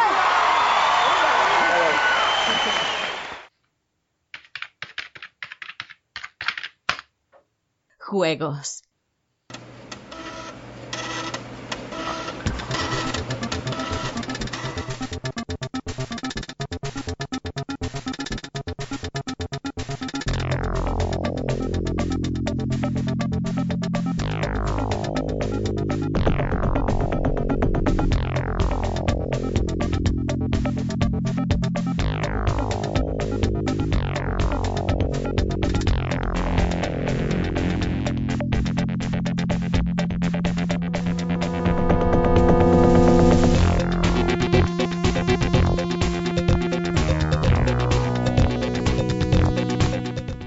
Empezamos la sección de juegos y yo os tengo que decir que estos días ha hecho un calor espectacular. Yo no sé por Badajoz, yo no sé por Málaga, yo no sé por las cercanías de Bilbao. Yo creo que el de Bilbao es el que mejor ha estado estos días. Pero aquí en Teruel y en Tarragona, donde curro, nos estábamos asando, literalmente. Eh, entonces, se me ha venido a la mente lo único que, que- he podido, y mi pobre cerebro, ¿no? Ha podido sacar en claro, que es que con el calor que ha hecho estos días, a ver si me decís algún juego que os dé calor solo de mirar. ¿Vale? Yo he hecho un poquito de memoria. De hecho, lo he puesto en Twitter esta misma tarde. Y he puesto unas capturas, que si queréis os voy a pasar el, enlace para que vayáis mirando el hilo si os apetece. ¿Vale? He puesto capturas del Dark Sun, que siempre tengo un, recuerdo porque había que rescatar como una especie de, de bichos en un lago de, lava. Tengo aquí el Descent también, ¿no? Que tenías que ir en, eh, en unos niveles en los que había lava en el suelo. Por supuesto, tengo el Doom, que eh, os acordáis, ¿no? Que tenía el agua aquella verde que era como venenosa, el agua normal, bueno, era como radioactiva, el agua normal que sí que podías caminar y luego estaba la lava que hacía daño si caminabas.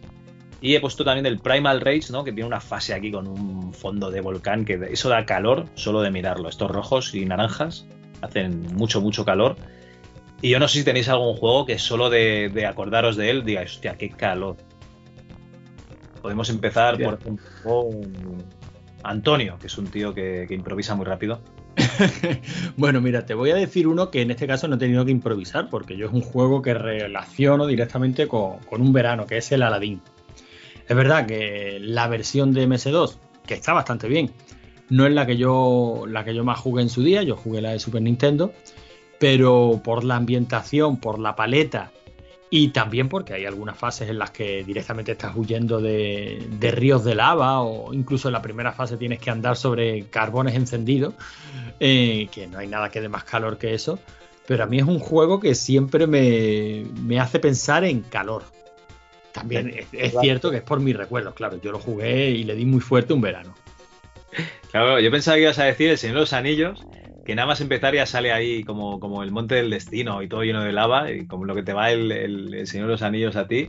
Pero a mí me va la, la historia, Javi. Ya te he dicho muchas veces que el Señor de los Anillos yo los, los, los- los saco siempre a colación para darte por saco, pero yo no lo he jugado. Porque es un juego de rol francamente aburrido. Lento, de un desarrollo tedioso y si no fuera porque tiene la ambientación que tiene, yo ni lo hubiera mirado. Y claro, ya cuando tuve la oportunidad de jugarlo era tarde. Tarde me refiero a que ya estaba fuera de época y se- es el tipo de juego que si no te acompaña la nostalgia no lo disfrutas, claro.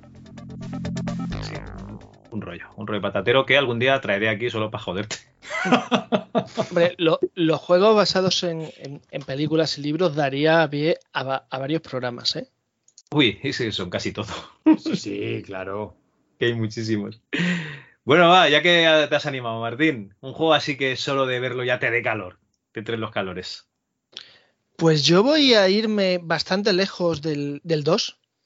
Me voy a ir al 2006, si no, si no me falla la memoria, y con el, con el Command and Conquer 3, el Tiberium Wars.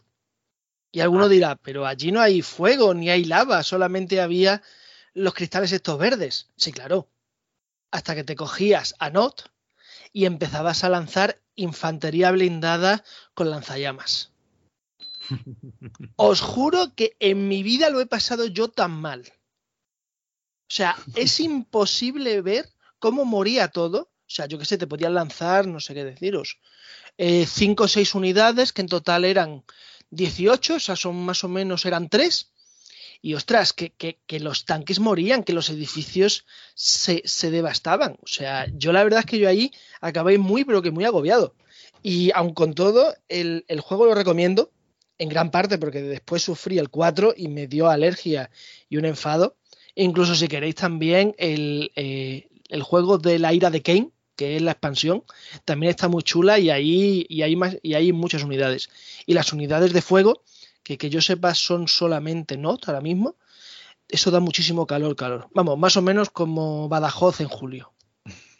Esto me recuerda a las hermanas de la batalla del Warhammer 40.000, ¿no? Que también iban con las unidades de lanzallamas, sí, sí. Bueno, Sí, sí, pero arrasan, ¿eh? O sea, pero arrasan, os estoy diciendo que a lo mejor seis soldados pueden acabar con un edificio en 3-4 segundos. bueno, son vídeos. tampoco da mucho caso. Eh, Sergio. Pues, ojo, me habéis pillado un poco a pi cambiado, pero así a bote pronto, y por decir un juego de MS2, no sé si recordaréis un juego de estrategia en tiempo real llamado Z.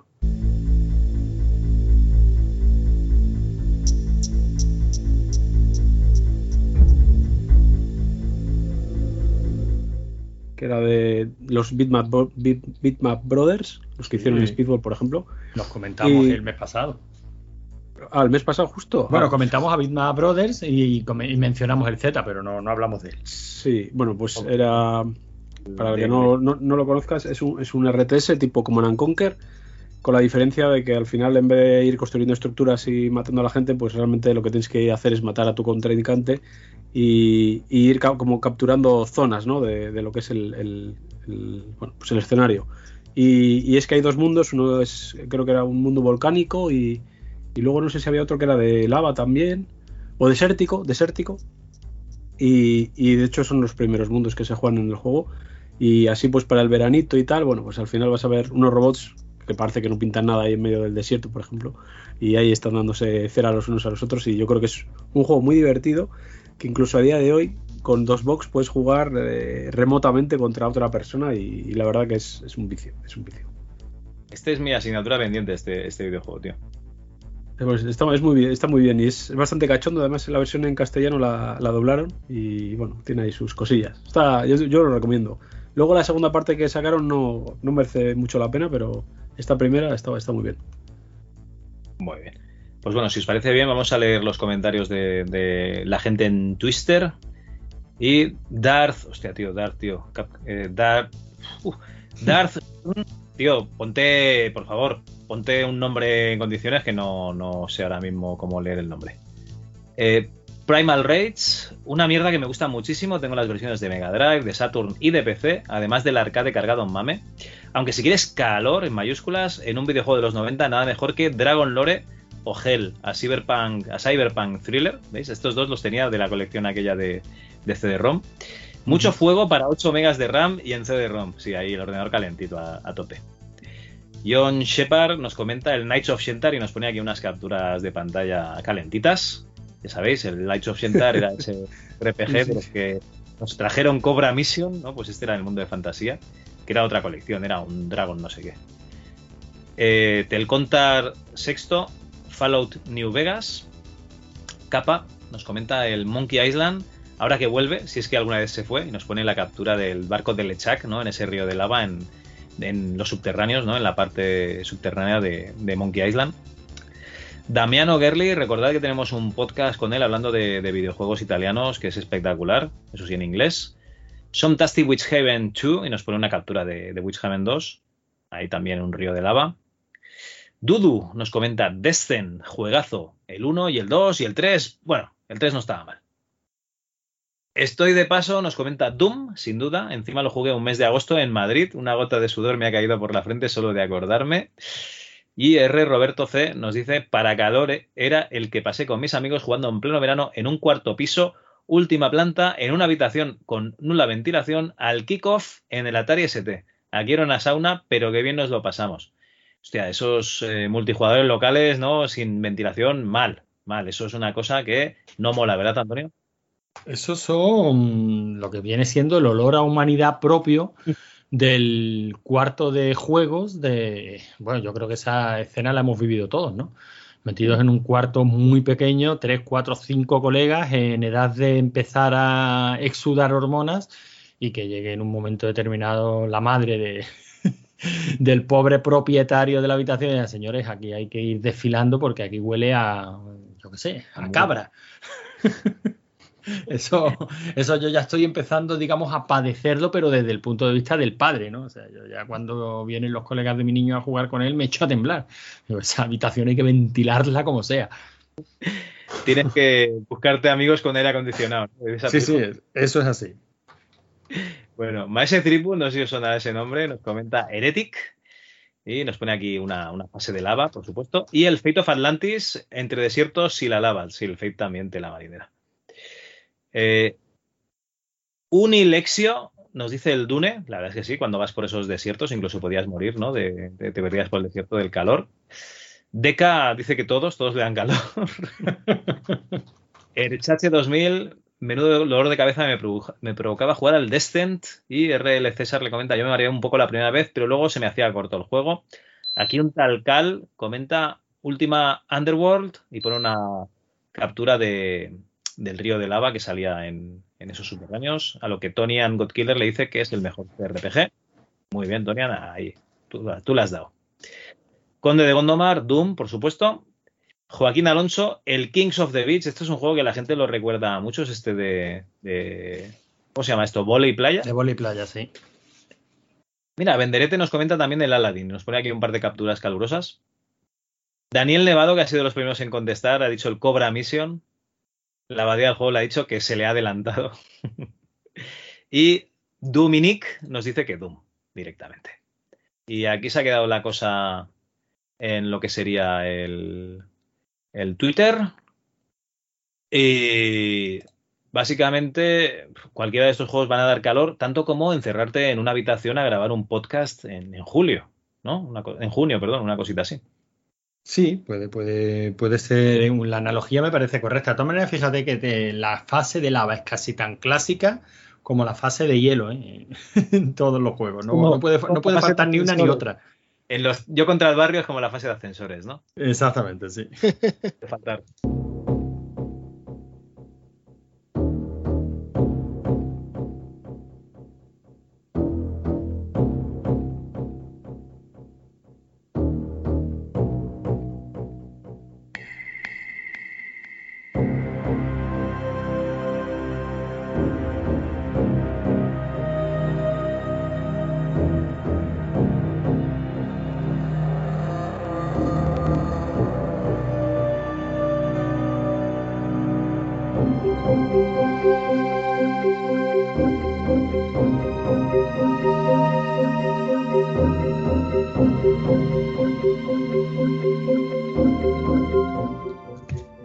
Si te parece bien, explícanos la movida esta con el juego del mes, este Cave Wars, ¿no? Esta guerra, estas guerras de las cuevas, de las cavernas.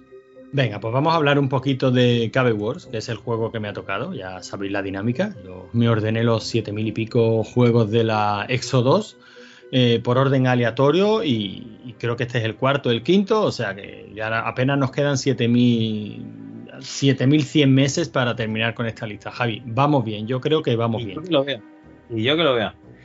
Vamos cumpliendo fechas. De todas maneras, Sí, este juego yo tengo que decir que, eh, digo, hostia, yo cuando vi capturas y tal, digo, hostia, este sí, este mes sí, este mes, este juego, por fin hemos hecho un gran descubrimiento. Sí, yo también pensaba lo mismo y no, este mes no, como prácticamente todos lo- los meses. Que el juego no está mal. Ojo, pero digamos que el juego no es mi rollo. el juego me- es un juego de estrategia duro. O sea, este, este es el típico juego que le tiene que gustar a David Skywalker seguro. O sea, porque es un juego de... Eso lo estás diciendo para que lo pruebe, eres un cabrón, no tienes alma. No, y seguramente que lo haya probado. Y si no el, y si no el juego en sí, pues algún, al- alguna variante de- del juego de mesa de la compañía, que esa sí me llamó la atención, ¿no? Porque era Avalon Hill y me, y me suena pues haber precisamente escuchado a David hablar de Avalon Hills cuando hablábamos de la introducción de los juegos de mesa, ¿no? Como una de las compañías clásicas de, los juegos de estrategia y, bueno, me ha parecido más interesante la historia de la compañía en sí que, que el juego.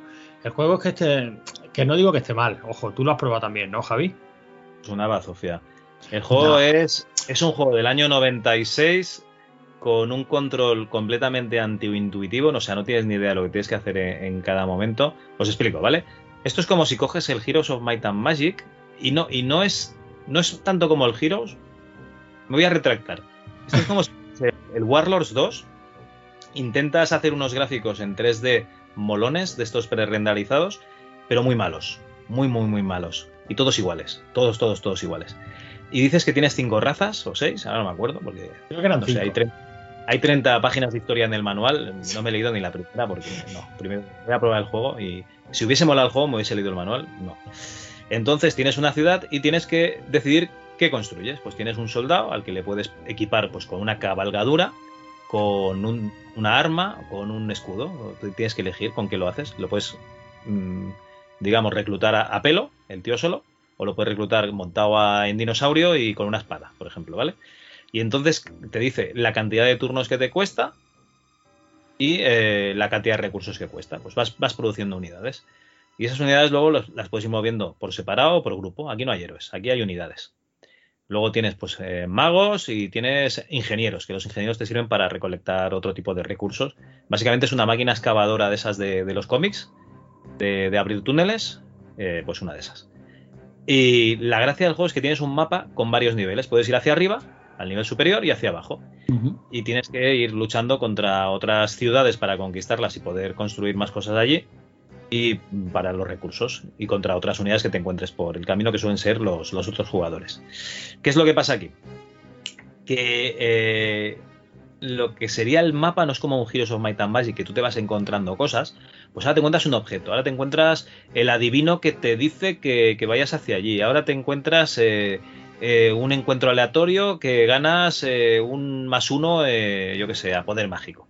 Lo que sea, no, aquí es simplemente setas y piedras que te obstaculizan el, paso y un caminito hecho en, en un minimapa. Y, y ya está. Luego la escena de batalla, cuando te encuentras otros bichos, no haces nada. O sea, salen tus bichos por la izquierda, salen los del otro por la derecha, se encuentran en el medio y el que más bichos tiene gana. O sea, es un puto desastre de juego, es un despropósito. Eh, puedes elegir la cantidad de recursos que das a producción o a investigación o a dos cosas más que no recuerdo qué eran. Con lo cual, si te interesa mucho sacar una unidad por lo que sea, le das ahí a producción y puede ser que tu unidad en lugar de cuatro turnos le cueste dos, pero a cambio pues tienes otras cosas que no, no consigues Que no sí. O tiras Pero- por la tecnología o tiras por los hechizos, pero básicamente es eso, generar, explotar recursos, fabricar tropas, echarlas a luchar, eh, el juego internamente tirará sus dados y gana el que gane, que como tú bien has dicho es el que tenga más. Gana el que no juega, el que no juega es el ganador en este juego. Mira, solo voy a decir una cosa, Broken Arrow Entertainment, juegos producidos, Cave Wars, año 1996, y ya está. Claro, es que el problema es que ni siquiera es un juego de Avalon Hills. Avalon Hills es una compañía clásica en, De en los civilización. en los juegos- del- en- de- en juegos de de- estrategia. De hecho, eh, se les conoce precisamente por publicar, o sea, se- internacionalmente se les reconoce como los que publicaron el primer juego de estrategia con un dirigido al gran público, con un interés realmente comercial en su caja, con su. De hecho, esta gente Avalon Hill son los que sentaron unas ciertas bases, ¿no? Como los tableros hexagonales, que estamos hasta los huevos de ver, pues eso fue idea de, de esta gente, bueno, de esta gente de Charles Roberts. Luego la compañía Avalon Hill pues ha tenido aciertos y fracasos. eh, qui- Quizás el fracaso más sonado fue cuando fueron a ofrecerle Dungeon Dragons y no, le, no lo vieron, no lo vieron. Les parecía raro eso de mezclar fantasía y rol, o sea, eh, interpretar un personaje con un juego de estrategia, no, no, le, vi- no le vieron futuro a eso. Claro, evidentemente, eh, luego se tuvieron que tirar bastante de los pelos, ¿no? Una compañía que siempre ha estado ahí al aire del mercado según les iban las cosas. Primero los compró, no sé cómo se llamaba. Eh, bueno, primero al final acabaron bajo la marca Ha- Hasbro, ¿no? Que, que tampoco eran los propietarios de todas las IPs de, Avalon Hills. Pero bueno, son gente muy conocida en el mundillo de la, de la, de la estrategia y de los juegos de mesa. Eh, no en el mundillo de los ordenadores, pues siempre quisieron meterse ahí y tuvieron también un par de, de buenos intentos, eh, como el que tú has mencionado, pero bueno, pff, No, sé, no, no, la Javi. civilización es el de mesa, ¿eh? No, el de. Sí, sí, sí, el- sí. El otro es el de Microprose, no, no era de ellos, ¿eh? Sí, sí, el de mesa me estoy, re- me estoy refiriendo. Y tienen cosas, pues, mm, no sé, tienen cosas interesantes para que le gusten los juegos de mesa, que no es mi caso. O sea, esto algún día se lo tenemos que plantear a, David, que nos hable un poquito de la historia de la compañía. El juego un desastre, pero es que ni siquiera es de ellos. O sea, cuando vi que me tocó y te dije, ah, Javi, este va a estar interesante porque es de Avalon Hills y nos va a dar pie a hablar de la compañía. Bueno, pero es que la compañía lo, lo publicó, pero ni siquiera lo desarrollaron, lo desarrollaron ellos. Así que nada, bueno, otro, seguro que el del mes que viene es bueno, hombre, seguro que sí, ten fe. Yo creo que sí, un, un mes de esto tiene que tocar un, un juego bueno, creo yo. Bueno, por lo menos que tenga una historia interesante. Hasta ahora, bueno, no nos ha tocado ninguno. bueno, o sea, de- bueno es decir, eh, joder, este mola jugarlo. Creo que no, ¿eh? Pero alguno con historia interesante sí nos ha tocado. Sí, eso, tienes razón. Eh, esa gente que hacía ballet, ¿no? Y, y al mismo tiempo videojuegos. Claro, eso por lo, eso por lo menos era curioso de, de escuchar. Pero ah, si te parece, no perdemos más tiempo con este Cave Wars, que, oye, que hay a quien le gusta, no tuvo mala, mm, malas críticas en la época, ni muchísimo menos, ¿eh? O sea, no. Estoy viendo uno de ellos que se llama Dr. Ruth's Computer Game of Good Sex, que, eh, oye, no está mal, no está mal. Si yo sabía que ese es el que te iba a interesar. Ese incluso Mira, conoció este- versiones para Commodore 64, ¿eh? Este ya sé cuál es, coño, que este era... Claro, sí, sí.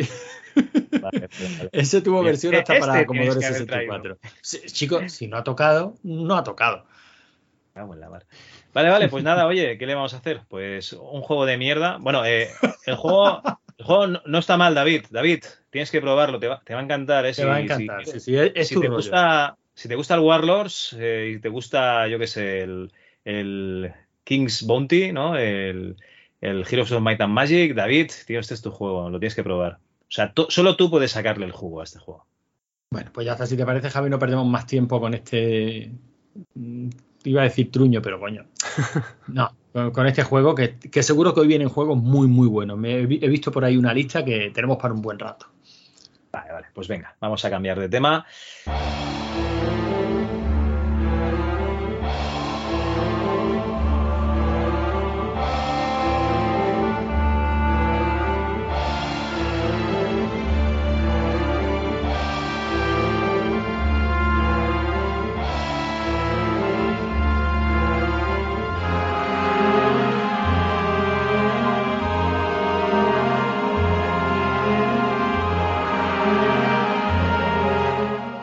Y aquí no nos vamos a andar eh, con rodeos. Martín nos ha preparado un menú bastante interesante. Si te parece bien, empezaríamos por aceleración 2D versus 3D. Que yo, como soy una persona que no tengo ni idea de aceleración, solo la del coche, ¿no? Cuando le piso ahí al botón, bueno, al botón, al pedal de la derecha, acelera más. Y, y, bueno, si lo suelto, acelerará menos. Explícanos un poquito qué es esto. A ver. Esto empieza en los años 90, cuando en el 89 S3 se funda y entonces ya es cuando ya empiezan a llegar las primeras versiones de Windows, AutoCAD, el famoso eh, OpenGL y todo eso pues ya empieza ya a pedir algo más. Lo primero que se hace es coger y empezar ya a solicitar ciertas operaciones que, eh, requieren mover, eh, por ejemplo, ventanas, que yo creo que es el caso más común, aunque también, aunque también tuvimos AutoCAD y muchísimas más, más, más aplicaciones. ¿Qué es lo que pasa? Que poco a poco eh, también tenemos otro problema. Y otro problema puede ser, por ejemplo, el tema, el tema del scroll. El scroll durante mucho tiempo es, es un problema porque no hay suficiente potencia para cambiar todo el, toda la pantalla. Esto, esto, esto lo arregla en primera instancia John Carmack con su Comandante King, que hasta donde yo sé es el primer juego que tiene un, scroll verdadero. Un juego que, por cierto, si jugáis en, en un ordenador de, la época no va tan bien como debería. Pero bueno, más o menos al final lo que se hace es eh, básicamente cambiar partes de la, pantalla. Por poner un ejemplo, si tú tienes en, en, en, pantalla cuatro cartas y tú quieres cambiar una, en vez de escribir entero, tú solamente pones la carta, la carta nueva encima de la que quieres poner. Básicamente es eso. ¿Qué es lo que pasa? Que pronto llega el boom, el boom, del, 3D, el boom del 3D. Más o menos el boom del 3D yo lo establezco en, en 1991 porque es, porque es cuando sale el, el, el, Robocop 3 de Amiga, que se considera el, el primer juego con protección y con 3D.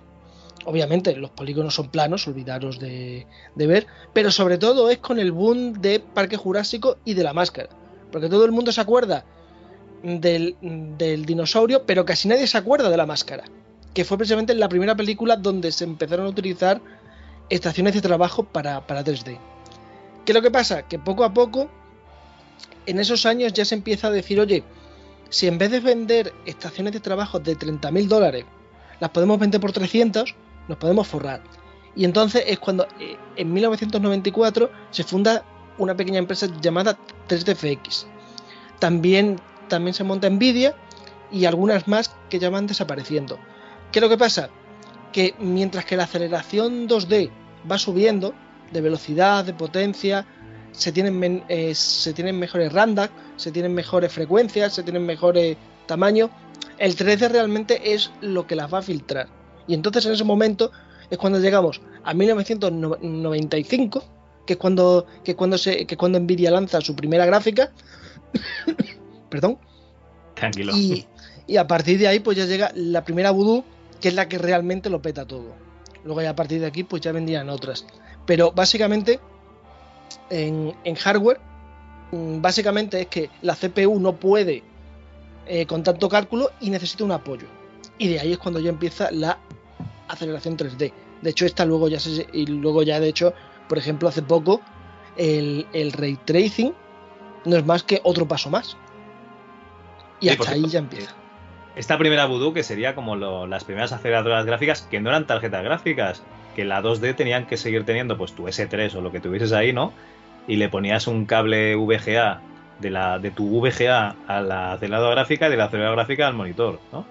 Así es. Antes de esta, la primera fue, si no recuerdo mal, la Macros SM 640, que también necesitaba un cable. Luego vino la, la, la, la 3 de la Gigi, la Game Glint, que esa mejor no la vamos a nombrar porque cuidado. Y luego también estaba la, eh, la Tasmania 3D, que son tarjetas que yo creo que a España no llegaron, más que otra cosa porque por la época no me suena a mí, y eran tarjetas aceleradoras que te prometían mucho, pero que realmente hasta la llegada de la Voodoo 3 no es cuando realmente se tiene un, un 3D de calidad. También es verdad que trampeó mucho y que bueno, estamos hablando de tarjetas que en la época eran mínimo 300, 350 dólares, que por si alguien joven nos escucha, más o menos yo creo que sería ahora como unos 700 euros.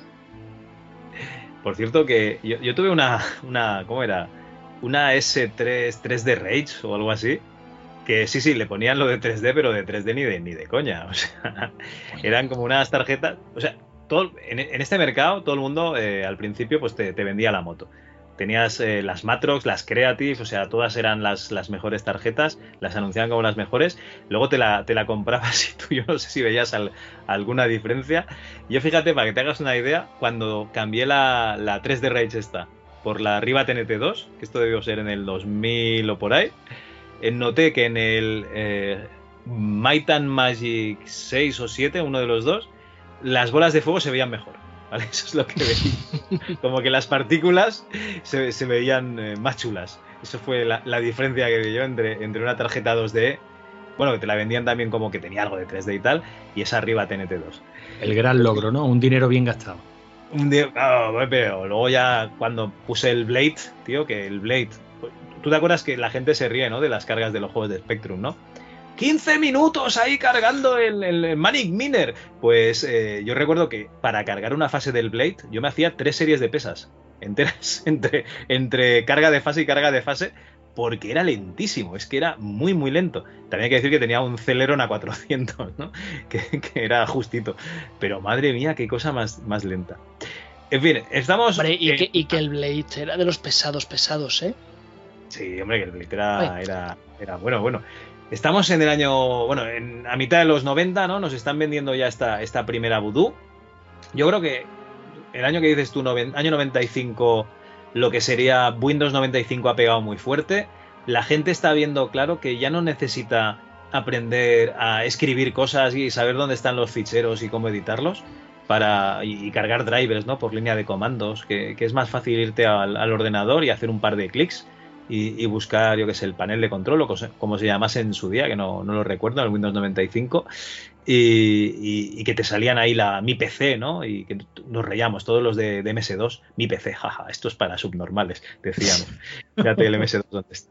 En fin. eh, y, y le dabas ahí a dos puntos, ¿no? Y te, y te salía, y el CD, y te salía todo lo que había dentro del CD y tal, ahí con sus iconitos.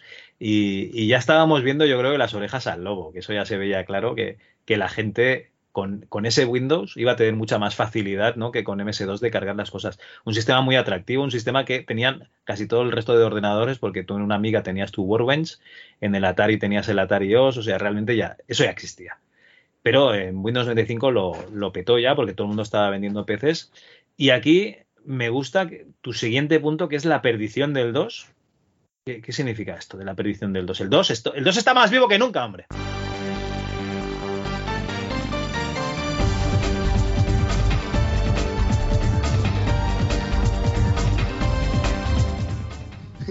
A ver, eh, hay que tener en cuenta dos cosas. Lo primero, que, eh, que por aquel entonces cada uno hacía lo que podía.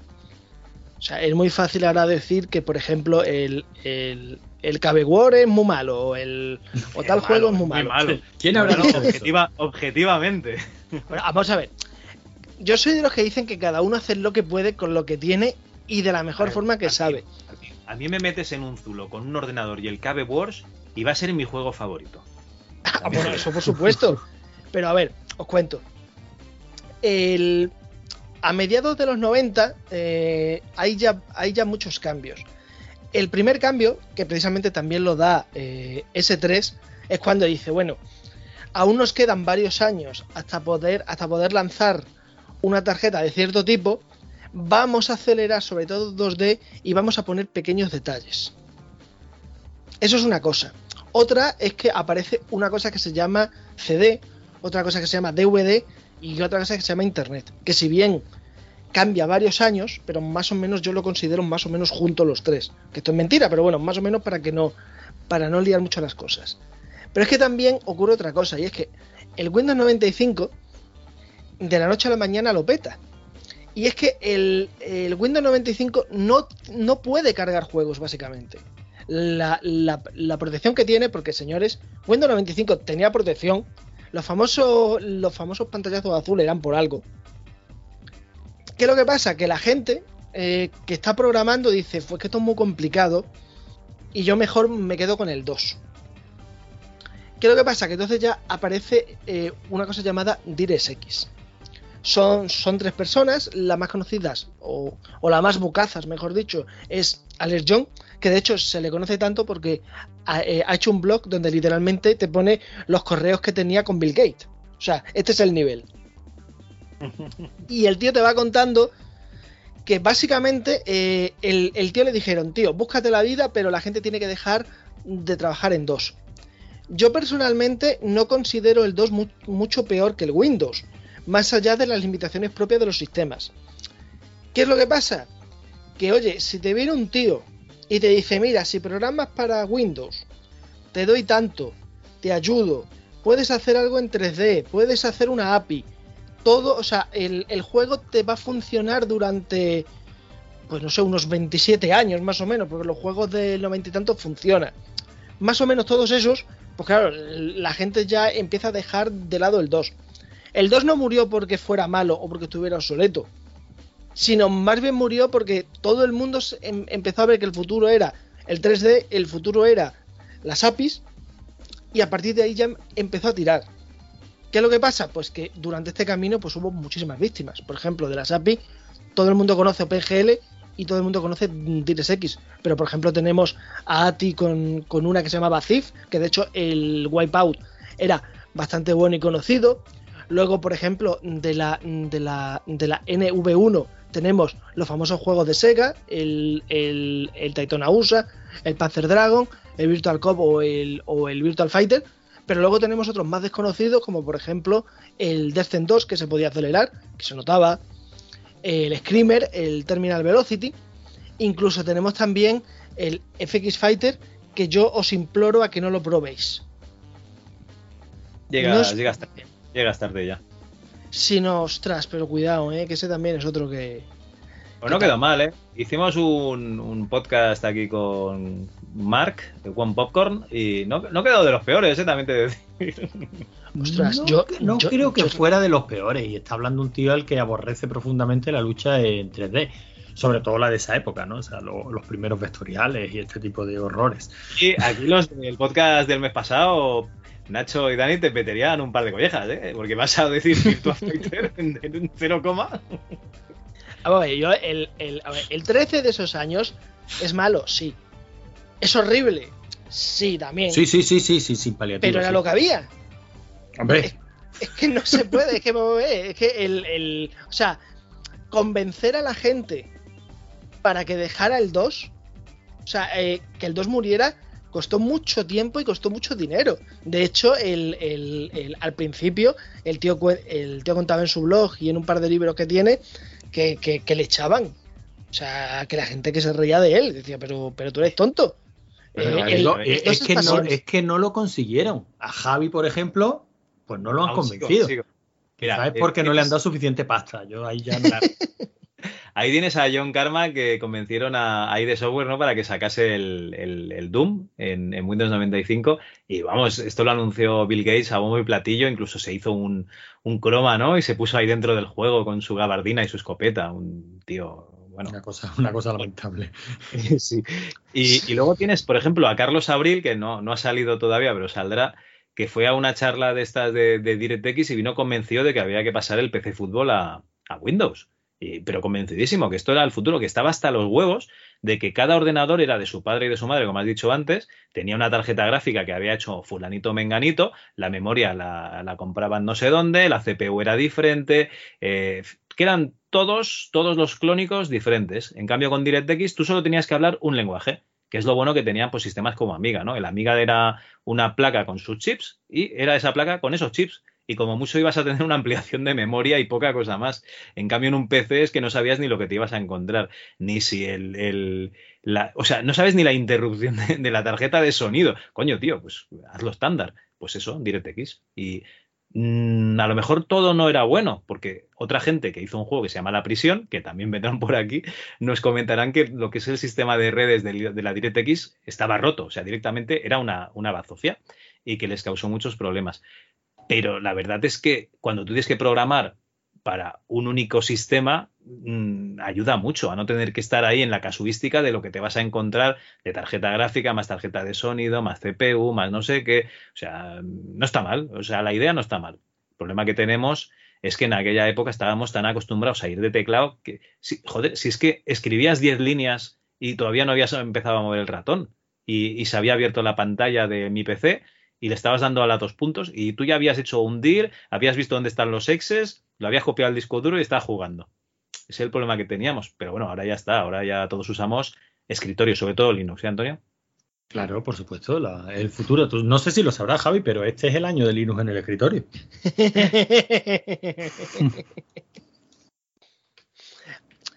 El tema que hay, esto, esto es un poco como todo. Queremos algo que sea totalmente nuevo, pero que funcione como los demás. Y aquí no, aquí, y aquí no hay. El, el DirectX realmente nace de una necesidad que había. ¿Qué es lo que pasa? Que ya que te pones, pues ya arreglas otra. Por ejemplo, yo el, el- lo de la red que tú dices, a mí me suena que la, que la- vamos, más que otra cosa porque, porque, porque lo dijeron los desarrolladores. Casi todo se hace básicamente eh, a salto mata con el Age Empire 1. O sea, todo el tema de red básicamente se hace, eh, por lo menos eso es lo que dijo el tío eh, en una entrevista.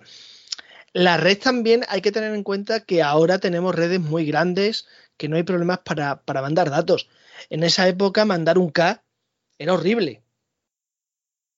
Luego también tenemos el que la mando. y que la prisión estamos hablando de salas de muchos jugadores. claro, un Age of Empires, a lo mejor de dos contra dos, son cuatro, ¿no? Pero. Ah, claro. Además que también el, el truco que hicieron, que eso, que eso lo explica el Blizzard precisamente, que fue, que fue el primero que lo hizo, era, yo no te digo dónde están mis unidades, sino te digo que yo muevo el orco para arriba, por ejemplo. ¿Qué es lo que pasa? Que si yo no recibo que tú has movido el orco para arriba, la partida se pierde. Y es muy complicado. A ver, el- lo que había era lo que había. Y, hombre, la- las, las soluciones particulares yo creo que eran mejores, pero, pero, pero la solución de DirectX es siempre lo mismo. Y aparte de eso, que, eh, que la gente no se da cuenta que el problema que tenía una persona con el DirectX, la siguiente ya no la tenía, con lo cual pues tú ibas siempre avanzando, tú siempre ibas iterando. ¿Qué es lo que pasa? Que, que desgraciadamente, porque la prisión se cargó el estudio que había, ¿no? Ese fue de, ese fue de Dynamic, si no recuerdo mal. No, no se lo cargó. No, Binami ya venía tocado. No, no. Dynamic había invertido en periodistas, quería petarlo con, con las .com, en Terra y todo aquello, y no, no. La prisión funcionó regulinchi, pero tú ten en cuenta que es un juego que ha estado funcionando hasta hace cuatro días. No, no, no. No fue, no fue la prisión. No fue la prisión. Luego también, pues yo qué sé, el, el- las .com también hicieron muchísimo daño. Lo que pasa que, bueno, eh, esto es lo mismo que las cripto. Cuando, cuando la Bitcoin estaba a 60.000 euros, esto era paz y amor.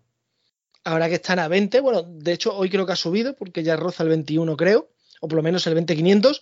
Ahora ya la gente se, se está quejando. Mira, yo te voy a decir una cosa y, y le vas a ver mal a esa persona que tiene medio Bitcoin por ahí, ¿no? Que, eh, que bajen ya. Que yo lo que necesito es que la electricidad sea barata, las gráficas sean baratas y, y me suda bastante las narices la- las criptomonedas a día de hoy porque no tengo que matar a nadie en negro. ¿Entiendes? O, o hacer cualquier tipo de operación.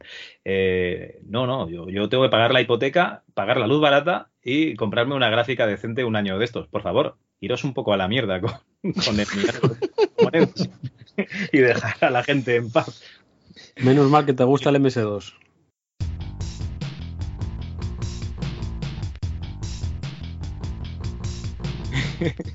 No, no, por eso no mino, por eso no mino. En MS2 no puedo minar nada.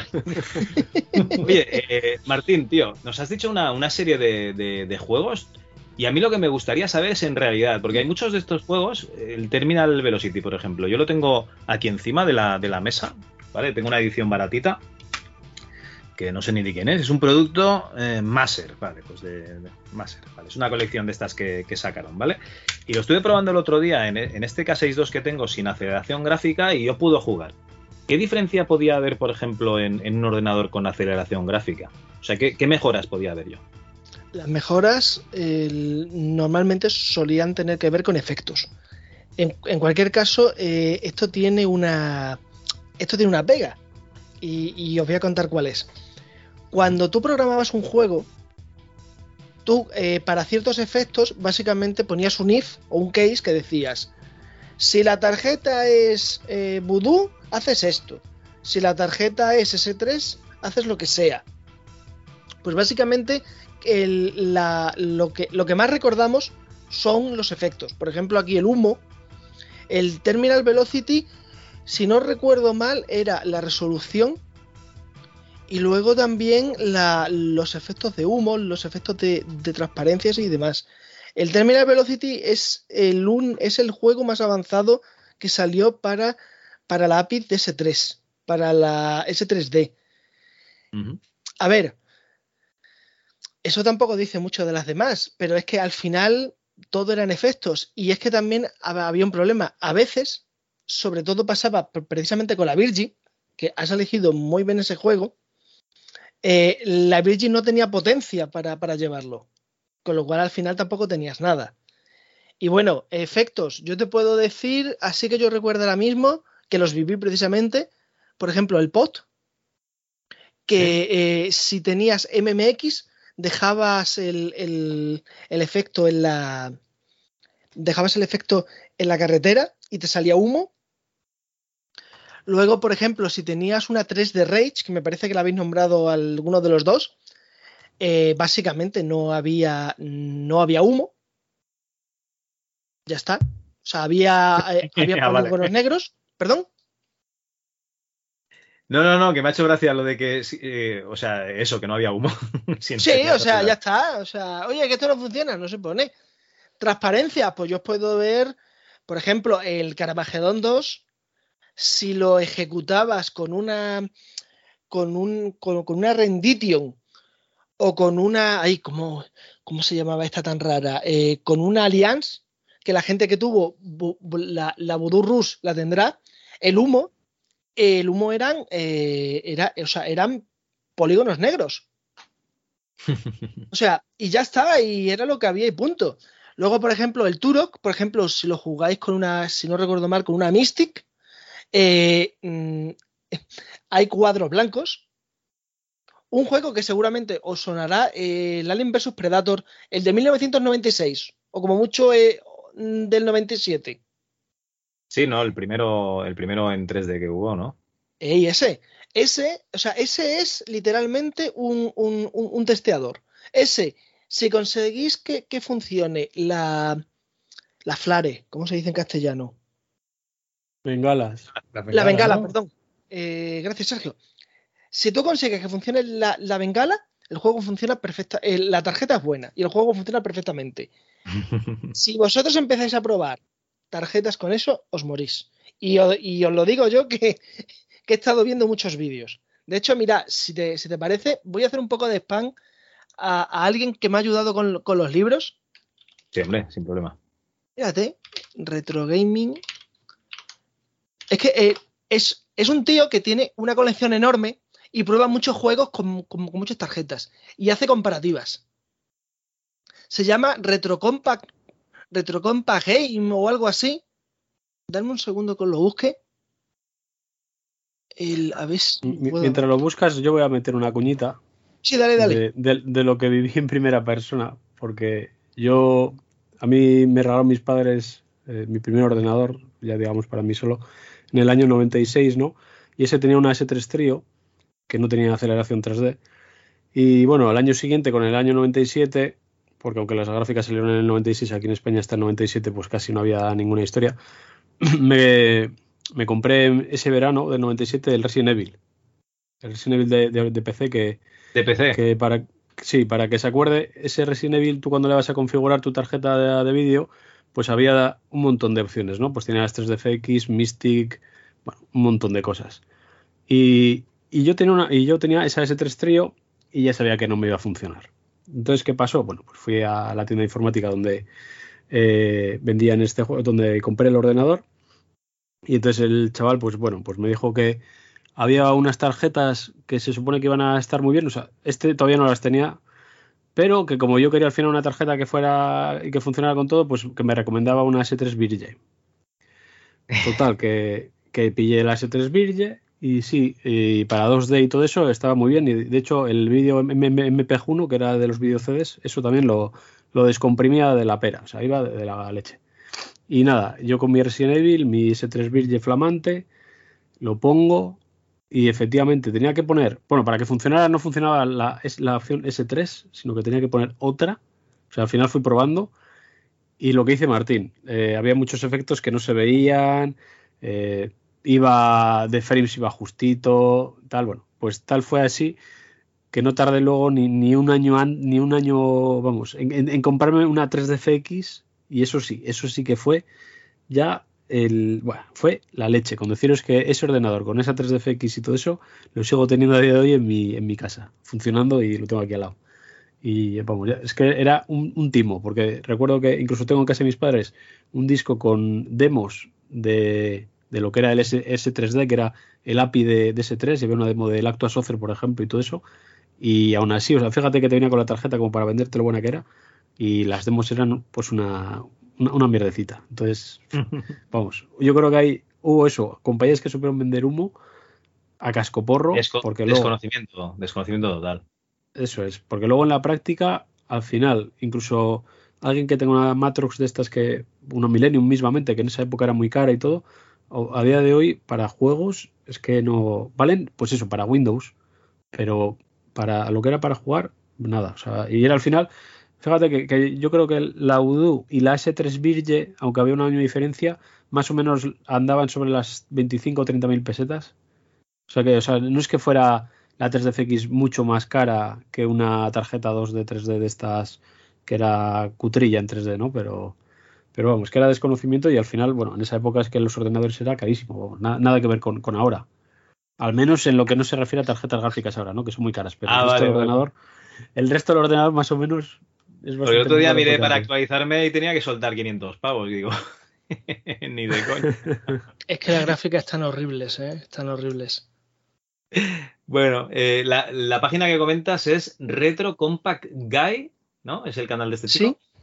Sí, sí. Este, este es un muchacho que se dedica eh, a coger un juego y hacerlo eh, y, y probarlo con, con- varias tarjetas. Lo que te hace es que primero te pone eh, una fase, una parte, y después de eso ya te va poniendo la- las comparativas. Lo que yo he hecho en esto para, para mis libros es poner el, el mismo vídeo dos veces, irlo comparando. Ahí, bueno, y todavía sigue habiendo, porque realmente son, o sea, mm, cambios reales, solamente hay eh, transparencias, explosiones, fuego. Por ejemplo, en, en el Descent, que lo estoy viendo ahora mismo, la, la mayor diferencia que hay que cuando lo juegas por software, la, la- la explosión es una explosión, o sea, es un trozo rojo y ya está. Pero si lo juegas con Glide, ves una transparencia. Alguien de aquí dirá, pero, eso es una chorrada. Perdona, es una chorrada. no, no, no. Iba, en esa época, si yo recuerdo los programas de Game 40 que decían, sí, porque el juego está muy bien porque tiene transparencias, por ejemplo. ¿Sabes? O sea, sí que tenías esas, esos pequeños detalles porque venías de, de no tener nada a ir añadiéndole capas. Sí, sí. Claro, y es que también hay, hay, eh, había, había también otra cosa. Tú jugabas en tu casa y el juego era perfecto. Tú jugabas en casa de tu amigo el rico y decías, yo quiero esto. Y claro, pues ahí ya es cuando empezaban los problemas. Yo la verdad que más o menos así los cambios, es que hablar de cada uno sería bastante aburrido, pero básicamente es, es cuestión de probar. Por ejemplo, os puedo decir que el Match Warrior 2 es el juego que más versiones tiene. Hay algunas versiones que dependen de la zona o dependen de donde venga. Por ejemplo, eh, hay un juego, hay un juego que el- que creo que es de Power VR, creo que, la única versión que está acelerada es, la japonesa, o sea que tienes que irlo a buscar. O sea que con esto quiero decir que fue algo complicado. Y luego también un pequeño spoiler que, voy a hacer. La Virgi tiene muy mala fama, pero es porque mm, eh, ellos contaron que durante muchos años mm, las texturas serían muy básicas. ¿Qué fue lo que pasó? Que llegó 3DFX y te puso manejo de texturas reales. Claro, pues la tarjeta murió. O sea, no es que no podías. ¿La Virgi es mala? Yo creo que no. ¿Qué es lo que pasa? Que cuando empiezas a, trabajar con algo que no tiene lo tuyo, la lías. Yo, por ejemplo, el, el, el famoso ejemplo de la Saturn. La Saturn se la pegó porque no contaba con PlayStation.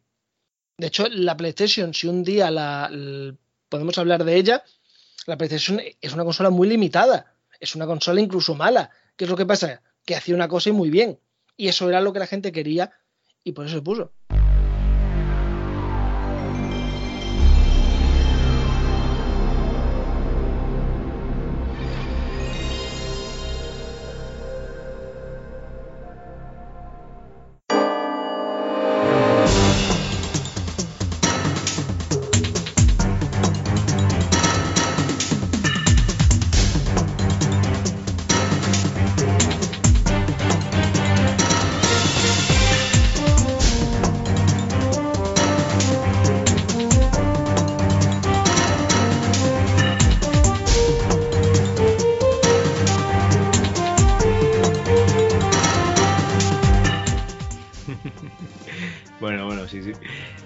Día de estos llegará la PlayStation a- aquí a este podcast, ¿verdad, Antonio?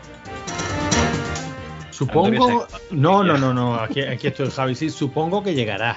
Supongo que llegará. Eh, estamos trabajando en ello. Estamos, a ver, a ver si trabajamos en ello este verano cuando se acaben las clases de los niños. Bueno, eh, muy bien, yo creo que, que- que hemos visto un poquito las, las diferencias ¿no? entre las tarjetas que había en la época ¿no? y, y un poco lo que aportaban a, a los juegos.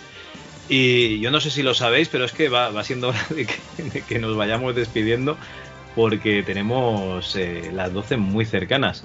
Entonces lo que vamos a hacer es una, una pequeña pausa. Bueno, Martín, tío, o sea, un placer haberte tenido por aquí. Hace muchos días que teníamos que, que haber hecho este programa, pero ya sabes, vamos de culo y, y estamos haciendo podcast por encima de nuestras posibilidades. Y tenemos las carteras ya llenas de, de- de- de todos esos euros que nos han soltado ya por, por los podcasts. Estábamos hablando antes de, abrir micros de qué tal era la vida de, digamos, el escritor de libros de informática clásica y me ha comentado Martín que más o menos igual que la del podcaster profesional en España. Sí, básicamente sí. Yo tengo que reconocer que yo, una de las cosas por las que empecé esto era para comprarme un Tesla. Bueno, mejor dicho, yo quería tres cosas. Una era aprender, otra era saber cómo funcionaba y la tercera era comprarme el Tesla. Bueno, Las dos primeras la del bastante Tesla, bien. La del Tesla, no te preocupes, que ya poco a poco ya irá, ya irá saliendo, no te preocupes. Hombre, mm, yo tengo que reconocer que me compré un, un, micro machine del Tesla. Digo, mira, por lo menos ya tengo un Tesla. No era el que yo quería, pero bueno. También es verdad que sale mucho más barato de mantener, las cosas como son. Pero bueno, por todo lo demás, la verdad es que bien. Eh, hay que tener en cuenta que, que todo esto es algo muy, muy desconocido. Es algo que mucha gente no, no se ha parado a pensar. Y oye, que es, es muy interesante ver un juego, por ejemplo, en, en cinco o seis versiones y comprobar. Porque, por ejemplo, uno que se nos ha olvidado antes ha sido, por ejemplo, el NASCAR. El NASCAR, dependiendo del procesador que tengas, te va mejor o peor. Oye, y, y- eso está muy bien porque alguien ya ha hecho el vídeo. Por ejemplo, el, el canal este, si la gente lo visita, oye, va a haber cosas muy curiosas y oye, aprendes. Y al final yo creo que eso, que eso, que eso es lo principal, ¿no? Yo creo que al final lo que nos queda a todos los creadores de, de- de contenido es poder eh, explicar algo que tú sabes para que la gente lo vea. Y siempre que sea posible, pues de una manera lo más entretenida posible, pero sobre todo seria, porque bueno, que la gente lo vea, ¿no? Yo entiendo que lo que, que, que- que de lo que yo hablo no es algo súper entretenido o súper de masas, pero yo creo que es necesario también conocerlo de la misma manera que es bueno conocer juegos de dos o las tareas que vosotros hacéis. Por supuesto. Oye, si queremos profundizar un poquito más en, estas diferencias de juegos, ¿no? de tarjetas gráficas y los, drivers que se utilizaban y tal, ¿dónde podemos acudir? Pues, hombre, la, primera opción son, mis dos libros, El legado de 3DFX y El legado de las olvidadas, que ya mismo debería de empezarlo a recibir, porque también las cosas van lentas. Pero luego ya a partir de ahí, pues hay más canales. Por ejemplo, hay uno de LGR, que el tío es muy conocido. Está Tuber Viejuno. No, no, no, no, no, no, quita, quita. No, no hagas publicidad a otra gente, no. Ah, perdón, perdón, perdón. tú de lo tuyo. ¿En qué página, en qué página web o en qué sistema de compra venta online podemos adquirirlo? Has dicho eBay, Wallapop y en tu página kentinelestudios.com, ¿verdad? Sí, también. Esto que, el resto que se comprar ya vendrán si quieren. No, vale, también, también puede ser por correo directamente, 3dfxlegacy.gmail.com y nada, pues el que si queréis ayudar y, y- y aprender, el, ahí estoy. Luego también tengo otro libro de, de software, hasta el 2009, Entre soldados, demonios y polígonos, que es el primero que dijiste. Y después tengo también uno de Stalker, que ese pobre, pues la verdad es que pensa- pensaba lanzarlo con el segundo juego, pero entre los retrasos que tuvo y el tema de Ucrania, está la cosa bastante complicada. Está jodido. Pero bueno, Oye, poco a poco. te ha pasado la, la mano por la cara aquí. No, no, la adelantaste tú al revés. Tú le has pasado la mano por la cara a John Romero, que ha anunciado ahora que sacará su libro de cómo hizo el Doom, él, él solo, eh, y, y inventó Internet. Yo creo que el de fin de semana siguiente inventó Internet. Hostia. A mí me gustaría un día que John Carmack también sacase su libro, ¿no? Para comprobar la versión del tío que de verdad hizo el motor y todo. Pero bueno, eh, John Romero es un puto, vamos, es el crack. Sí, sí. Pues muchas gracias, Martín. Y oye, Sergio, tú has venido aquí por un motivo que es que eh, el, programa anterior, Pixel Perfect Podcast, nos dijeron que estaban invitados a la Retro Euskal y, tú eres el 33% de la Retro Euskal y no nos has invitado. ¿Qué ha pasado aquí? A ver, explícanos. Casi, casi. Estamos, estamos en ello, estamos en ello, estamos preparando la retrouscal a ver qué tal sale. De momento, pues intentando echar la caña a ver si alguien se pasa por aquí. Ya tenemos algunos confirmados, gracias además a, a vosotros, porque nos pusisteis en contacto con, con- con- con Jorge Rosado. Oh, una exclusiva. Y- ¿Va a ir Jorge Rosado a hablar ahí al final, sí o no? Sí, sí, sí. Sí, de hecho ya está metido en el programa de conferencias de la Euskal, de la Euskal Party, para hablar de Noria Works. Y, y bueno, a ver, a ver, yo le he dicho que va a llevar algún juego para firmar. Así que, así como fan loco. y eso. Cómprate un, un Comandos Strike Force eh, que van a un pavo y medio y que me firme uno a mí, tío. Ya te lo recogeré. Si no puedo. no, o- si no vas, o te lo mando. Ya te, te lo compro y luego te lo mando. A Sí, sí, me vas a ir principio- barato pagarte los portes de la autopista hasta allí. Eso sí es verdad. Luego también tenemos a, a Boriel, que, bueno, esto no es de MS2, pero es un chico que ha desarrollado un compilador para ZX Spectrum y ZX Spectrum Next. Y también va a dar una charla acerca de eso. Y, de momento hasta ahí puedo hablar porque no hemos cerrado de momento más cosas, pero bueno, intentaremos hacer un programa un poco más, eh, bueno, con más cosas. Y, y los que os paséis, o bueno, los que estéis cerca de Bilbao entre el 22 de julio y el 24 de julio, pues os, os invitamos a pasar por Retroscal porque habrá zona de juego, habrá zona de, de desarrollos eh, retros, para, o sea, digamos, desarrollos nuevos para máquinas antiguas. Eh, tenemos de momento dos charlas. eh, hay un par de exposiciones también eh, sobre Commodore 64 y otras sobre Spectrum. Los enfrentamos un poco porque son el 40 aniversario de, de esas dos máquinas. Entonces, bueno, pues tendremos cosillas. Y incluso luego va a haber también, eh, por supuesto, que todos los años hacemos torneos a videojuegos retro y, con regalos y todo. O sea que, vamos, que. Y todo gratis. Todo es gratis, o sea, yo voy por la Todo. calle, imagínate que yo me subo a un autobús, bajo en Bilbao, voy por la calle y veo Retro Euskal, se hace aquí. Eh, entro y, y todo gratis. Todo gratis.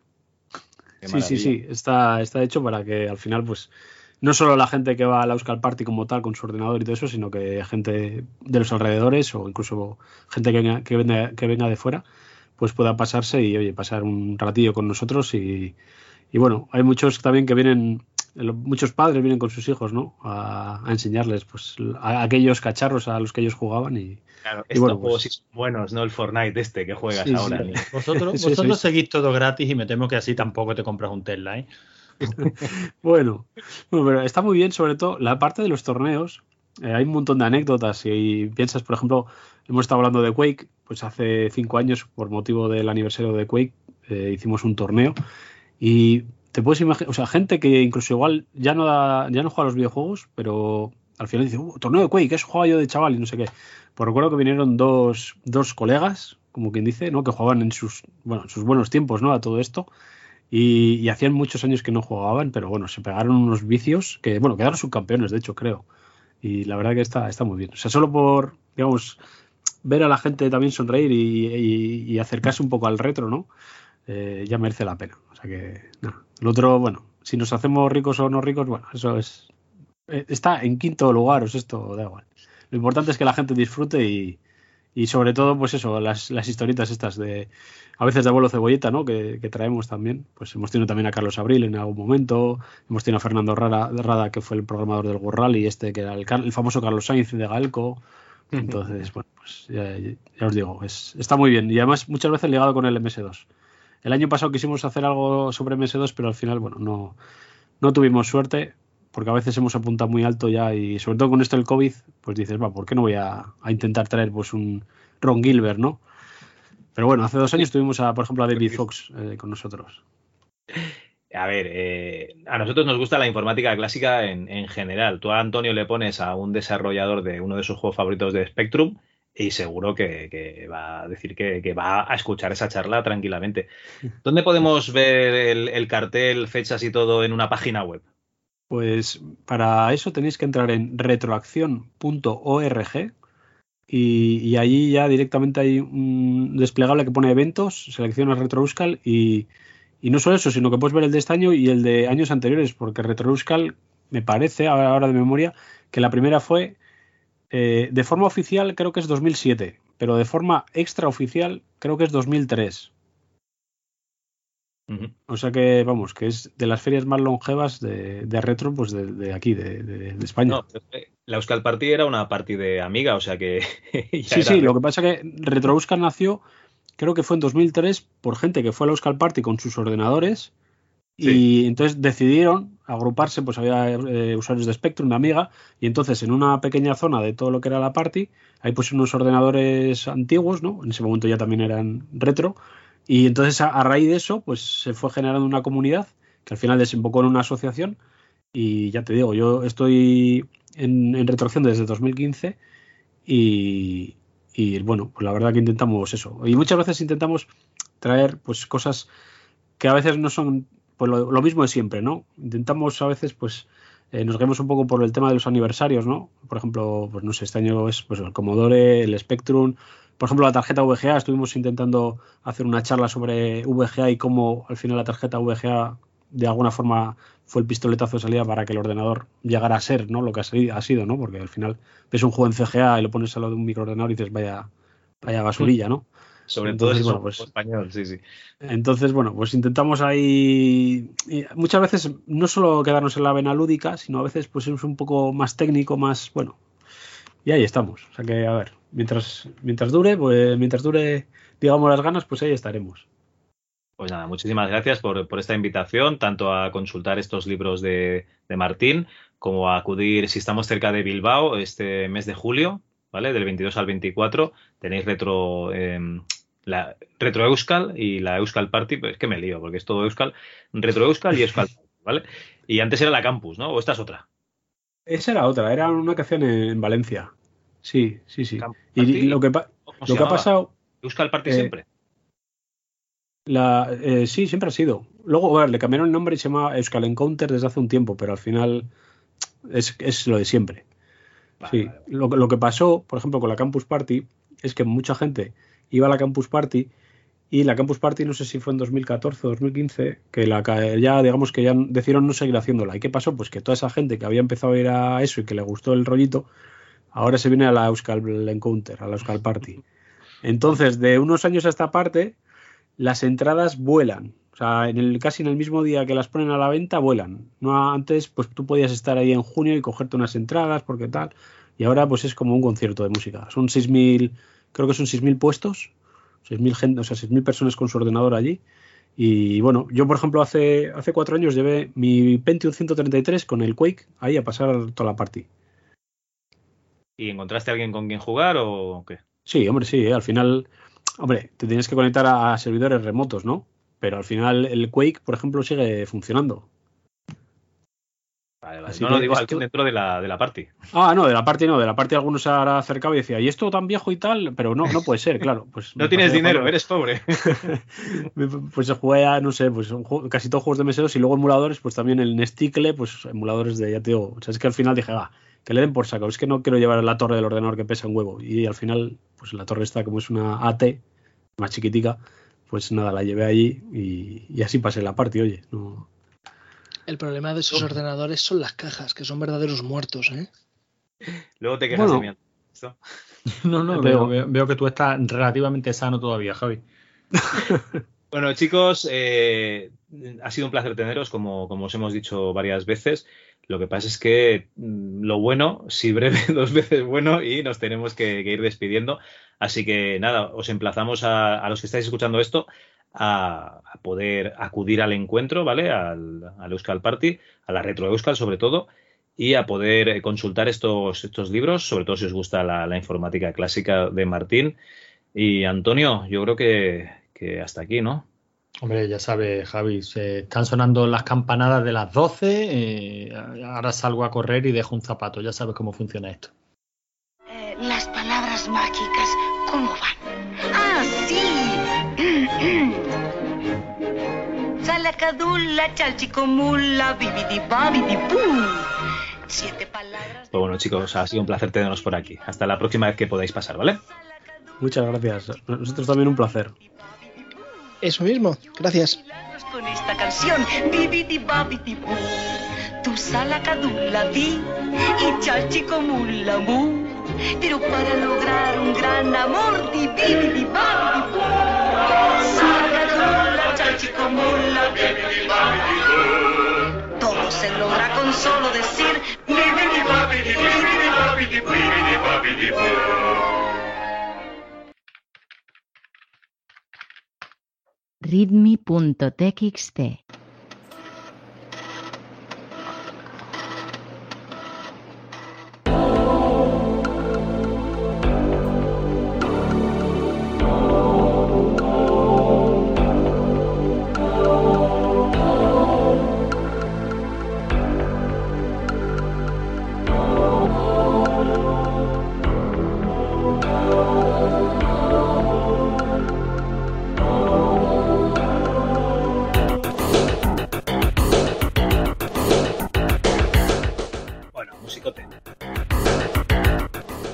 te comentaba, ha entrado un comentario, con lo cual eh, lo voy a leer y así me libero y podré poner alguna musiquita más.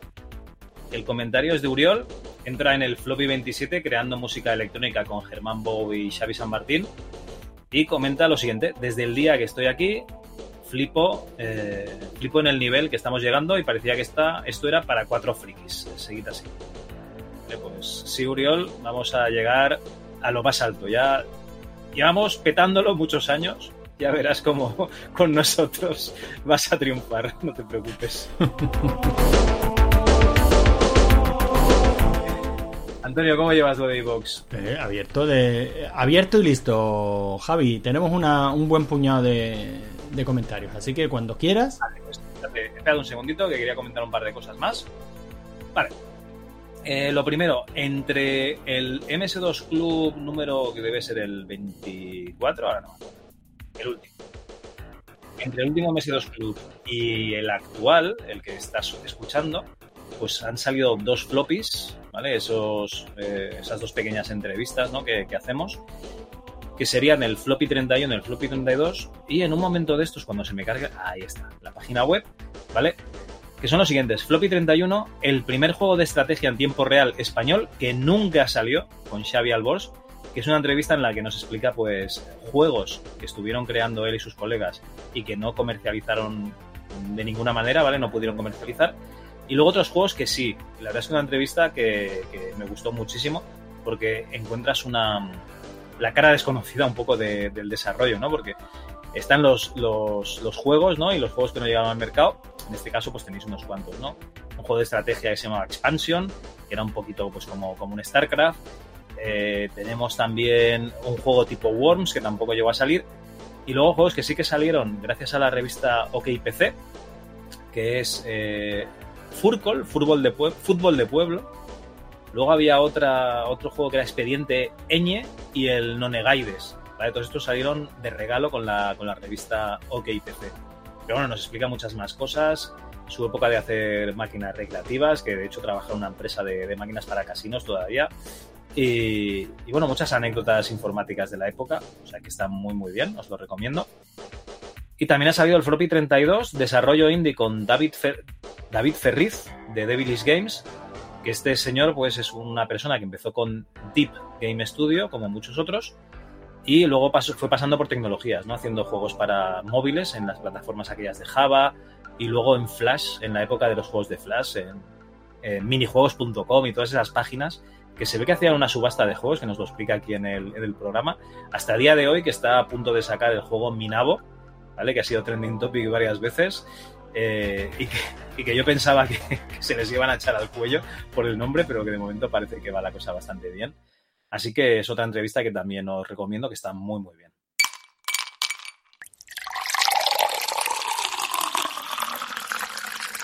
Antonio, te has ido a mear, ¿verdad? No, no, para nada. Estaba, mm, no sé, aquí escuchándote con atención, Javi. Me, me- he perdido un poco, no sabía si entrar ahora, si querías comentar alguna cosita más. Dos entrevistas cojonudas, hay que decirlo. Ya, ya me he escuchado las dos, sigo insistiendo en lo mismo. O sea, te has propuesto documentar todos los años 90, por lo menos en, en- en lo que es el contexto del software español. Y me parece que estás tocando absolutamente todos los palos, es alucinante. Sí me llama la atención que hay nombres que salen prácticamente en todas las en todas las entrevistas, todo se todo el mundo menciona Deep Game Studios, por ejemplo, eh, y cosas así, y estoy seguro de que vamos a seguir profundizando en esos temas, ¿no? Sí, sí, se, se vienen cositas. Eh, los próximos dos floppies de entrevistas que vienen no, no tienen nada que ver con Deep Games Studio, para, para que te hagas una idea. Uno será de software de educativo español y, y otro será de una aventura gráfica eh, que comercializó DDM y que no es de las conocidas. Así que, que se vienen cositas bastante interesantes. Eh, y ya sabéis, esto no está pagado, pero es que es de verdad que no está pagado. O sea No, que, lite- literalmente, ¿no? disfrutarlo que, que- que es gratis, de momento, de momento es gratis. Y eh, otra cosa que tampoco está pagada y yo creo que, que tenemos que, que hablar es que dentro de poco, o sea, este mes que viene, no, al siguiente, vamos a, a estar con la revista OKPC número 2, ¿vale? Los que queráis participar, nos lo decís por el grupo de Telegram. Eh, luego ya veremos a ver cómo lo montamos, si hacemos como los compañeros de, de RM30 o hacemos un chat y estamos todos allí y comentamos, ya, lo veremos. Eso todavía no tengo muy claro cómo lo haremos, Antonio. Lo que sí que está claro es que este verano se tiene que venir un concursito de MS2, ¿eh? Estamos, estamos trabajando en ello, Javi. Ya sabes que el tiempo que tenemos es el tiempo que tenemos y, y bueno, ahí ten- pues si tenemos programazos, pero programazos pendientes de editar, mm, entre paréntesis, pendientes de que yo lo edite desde hace meses. O sea, pero que sí, que sí, que sí, hay que hacer todo ese tipo de cosas porque merecen la pena. Pero chicos, hay que buscar el hueco. A ver, a ver si este veranito, que con las vacaciones y tal, seguro que podemos encontrar, arañar alguna horita más. Siempre sí, seguro que lo conseguimos. Y no te preocupes que ya ponemos a trabajar a los del grupo a que hagan preguntas y nosotros simplemente lo presentamos como las estrellas del rock que somos. Pues sí, hombre, me parece, me parece correcto. Madre mía. Bueno, pues, pues ya está. Yo lo que quería comentar es esto. Eh, adelante lo, el redmi.txt de iVox. Venga, pues vamos allá. Y como no recuerdo exactamente por dónde me quedé en el último programa, Javi, que fue el 25, si no recuerdo mal, pues... mm, y hemos estado hablando del concurso de, de MS2 Club, pues si te parece voy a empezar por un comentario de Daniel Nowiman sobre el concurso anterior, la tercera edición del concurso de MS2 Club que nos decía qué maravilla como resolvéis los problemas técnicos sobre la marcha. Yo os dejaba las llaves de la central nuclear cualquier sábado por la noche sin dudarlo. Me alegra ver a Xavi San Martín con nuevos amigos después de perder los suyos por formar la banda. Creo que tampoco era para tanto, pero que les den. Aquí tienes tu sitio, amigo. Mike. Hombre, po- po- pobre, pobre Xavi, hombre, me cago en la mar. Pues es que yo sinceramente no creo que formar la banda sea como para quedarse sin amigos, pero oye, hay cosas que pasan, hay cosas que pasan. Mira, ya tenemos dos concursantes, acaban de salir. Cojones. Teníamos a Sergio y se acaba de presentar Ishuaku, o sea que ya tenemos dos. Estupendo, ya tenemos concursantes. Pues ala, o sea, y tenemos premios, ¿sabes? Lo tenemos todo. Me quieres decir que me tengo que poner a currar ya, ¿no? No, no te preocupes, ya nos lo repartimos. Mike CD nos decía en un floppy, en un floppy, ya sabes cómo funciona iVoox, en un floppy. Eh, ah, bueno, creo que precisamente fue en el que conocimos a Xavi San Martín, haciendo música electrónica. Enhorabuena por esta pedazo de entrevista, de verdad, qué tío más grande y más cercano. Me acabas de hacer, me acabo de hacer fan de él. Pues sí, yo creo que en esa entrevista nos hicimos todos fan de él. La verdad es que sí. En el floppy 28 nos decía Tarite, me ha encantado la entrevista a Jesús Alonso, digno de admiración, muy interesante todo lo que ha contado, lástima que haya sido solo una hora. Da esperanza saber que en este país hay gente como él, con ese bagaje en el sector de la tecnología, de los videojuegos, y que además a día de hoy se dedica a hacer mentoring a nuevos emprendedores y además a a invertir en nuevas startups. Basta ya de los emprendedores casposos del ladrillo que además de no aportar nada a la sociedad lo único que hacen es odernos especulando con la, con la vivienda y dejarnos sin sueldo. Felicidades y gracias por la entrevista. Por cierto, la chica de la foto de la taza de obsoletos pero orgullosos es hermana o prima de alguno de vosotros. Es que me he enamorado. Decirle, eh, decirme además que es una viciosa del Doom, ¿eh? Pues es. eh, nosotros utilizamos una página que se llama Printful, más que nada porque pones el diseño y ya no haces nada más, ¿vale? Ya te olvidas. Y, y es la foto que viene por defecto, tío. Yo no, no sé quién es. Supongo que será una señorita que vive en Canadá y, y que posó un día para la foto, entiendo. Bueno, de, de vuelta al tercer, al tercer concurso, nos dice el Museo de la Informática, qué risas, impresionante despliegue técnico, pero un concurso excesivamente guionado que no deja espacio a la improvisación. Efectivamente. Sí, la verdad es que, que sí. Y en formato vídeo yo creo que ganaba, ¿eh? Ganaba bastante. Muchísimo. Solo de Una- ver las caras, las caras de pringados que ponemos. Un anónimo nos dice, soy muy grande, yo hubiese acertado algunas, otras ni puta idea. Abrazote. Mm, A ver si se adivina, Javi. ¿Será Víctor? Es Víctor. y nos dice en el floppy 29 también Víctor. Wow, me ha flipado cómo se desenvuelve Javi en inglés, lo digo en serio. Muchas gracias por el programa. Eh, gracias. eh, eres la única persona que me lo dice porque Antonio se descojona directamente de mí en mi cara. No, no, no, O sea para, que- para nada, Javi. Yo te agradezco que seas tú el que hablas en inglés en las entrevistas en inglés, porque te entiendo. La ERTE ya tiene el nivel de un nativo, entonces, pues, como me pasa con todos los nativos, no los entiendo, pero a ti te entiendo perfectamente, por lo que sea. Por el acento que pongo. Pixel Van Gogh nos dice en el volumen 24. Me gusta ir comentando mientras escucho porque luego me olvido del programa. Así me gusta, que, no, que nos retengas en la memoria. Hoy no lo hice, así que intento recapitular este nuevo y maravilloso episodio un día más. Expediente X, maravilloso. El cuchitril de Joe, clásico donde los haya. Menudo acento de Oklahoma el presentador del programillo ese de los anuncios. ¿Quién era? Súper interesante la sección hardware de hoy. Enganchado estuve. Y bueno, que gracias una vez más, chatos, por vuestra compañía. Que Pixel, que tenemos pendientes varias cosas. ¿Vale? Tendrías que venir tú por aquí y nosotros igual nos tenemos que ir por allí, o sea que tenemos que hacer cositas eh, con su podcast. eh, ¿Cómo era? ¿Tungsteno? Oye, ahora no recuerdo. Era. Tungsteno, sí. no, bueno, es tungsteno, Sueños, ¿eh? sueños. sueños, sueños de tungsteno, sí. Yo me acuerdo, yo es que lo llamo el, el, El podcast de tungsteno. Pixel. yo, yo lo llamo el tungsteno. Pixel, Oye, ya que Dime, dime. espera, espera. Eh, hay un podcast que se llama Conversacionales. ¿Ah, ¿vale? sí? Lo llevan Ricardo Ollón, eh, Juanjo Muñoz y Tranqui69, que el nombre, lo siento, no, no me acuerdo, Tranqui, tío. Hemos eh, estado, bueno, Ricardo Ollón estuvo aquí hablando de Rescate 2019, Juanjo Muñoz hablando de Aventuras AD y Tranqui nos entrevistó en su programa, o le entrevistamos nosotros a él, no recuerdo, ¿vale? ¿Te acuerdas, no? Aquel día que nos hizo unas preguntas y tal. Ah, pero sí, sí, sí. Gracias a la grabación de Telegram se salvó el programa Ujú. que del podcast Increíble pero Incierto, ¿vale? Pues eh, hay un podcast se llama Conversacionales, buscadlo porque habla de aventuras conversacionales. Si os mola el tema, os gustará el podcast. A leche, pues no me lo. Ese lo- no, no lo tenían en radar, así que me lo apunto. Pixel nos sigue diciendo en el volumen 24 a leches y sagas, a leches y sagas que resucitar con aire nuevo. Pues yo llevo años con la idea de un Cadillac and Dinosaurs a los GTA en Sandbox, con diferentes coches y motos y un mapa a tope de tocho que explorar, hacer misiones, te encuentras manadas de dinosaurios, diferentes ecologías, ecologías, pandilleros, un buen arsenal. Vamos, un puto GTA pero de Cadillac and Dinosaurs. Yo lo veo. No estaría mal. Tienes Pues- el ARK, pero yo no sé si es lo mismo.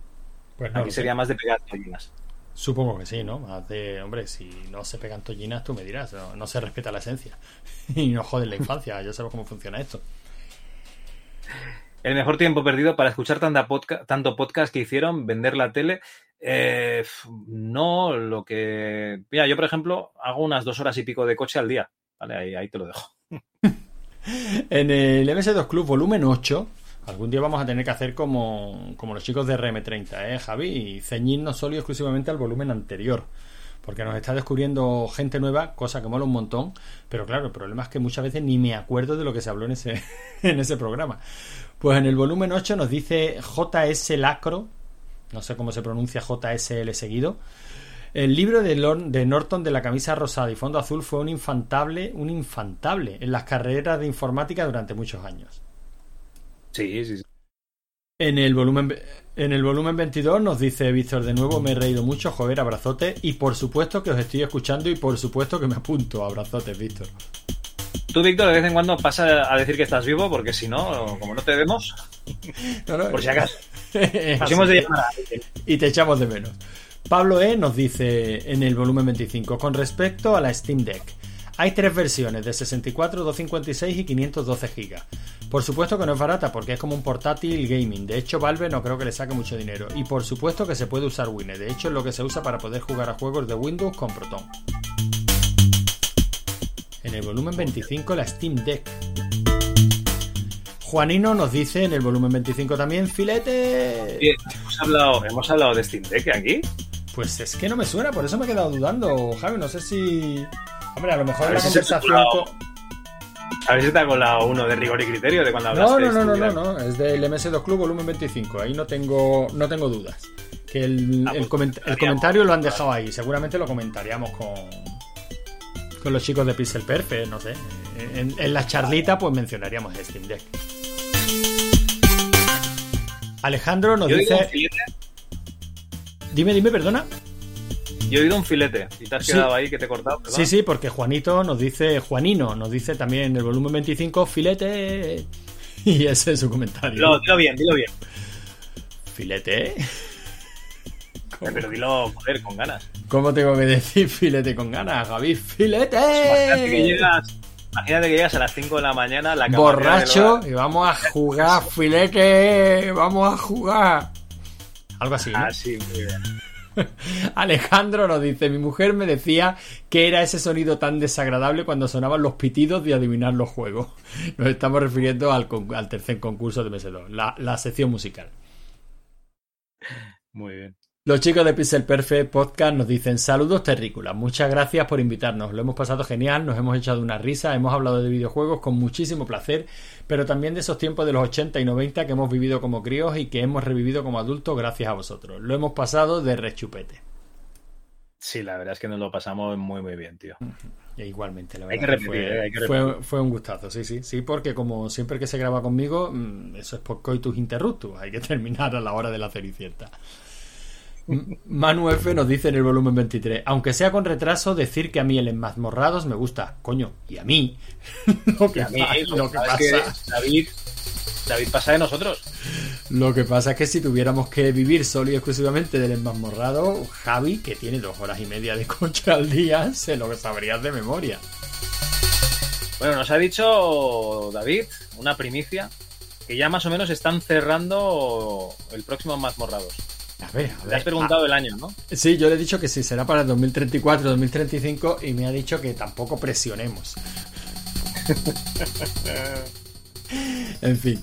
MyCD nos dice en el volumen 25. Fantástico programa. Respecto a la versión de Xenon 2 de Amiga y PC no hay color. Lo sé, me centro solo en la música, pero pitidos versus samplers. Sin duda, Amiga. Literalmente yo he llorado de risa con las crónicas lozanas. Lo del hermano borracho, despertando al otro para echar unas partidas. Iba con los auriculares por la casa riéndome yo solo. Entre vuestras contagiosas risas de fondo y la narración, mi mujer me miraba como diciendo, ¿pero qué le pasa ahora al tontolaba este? Respecto a los chicos del Pixel Perfect, me ha parecido una colaboración brutal. Os habéis juntado un grupo de gigantes y como era de esperar ha quedado un programa muy ameno e interesante.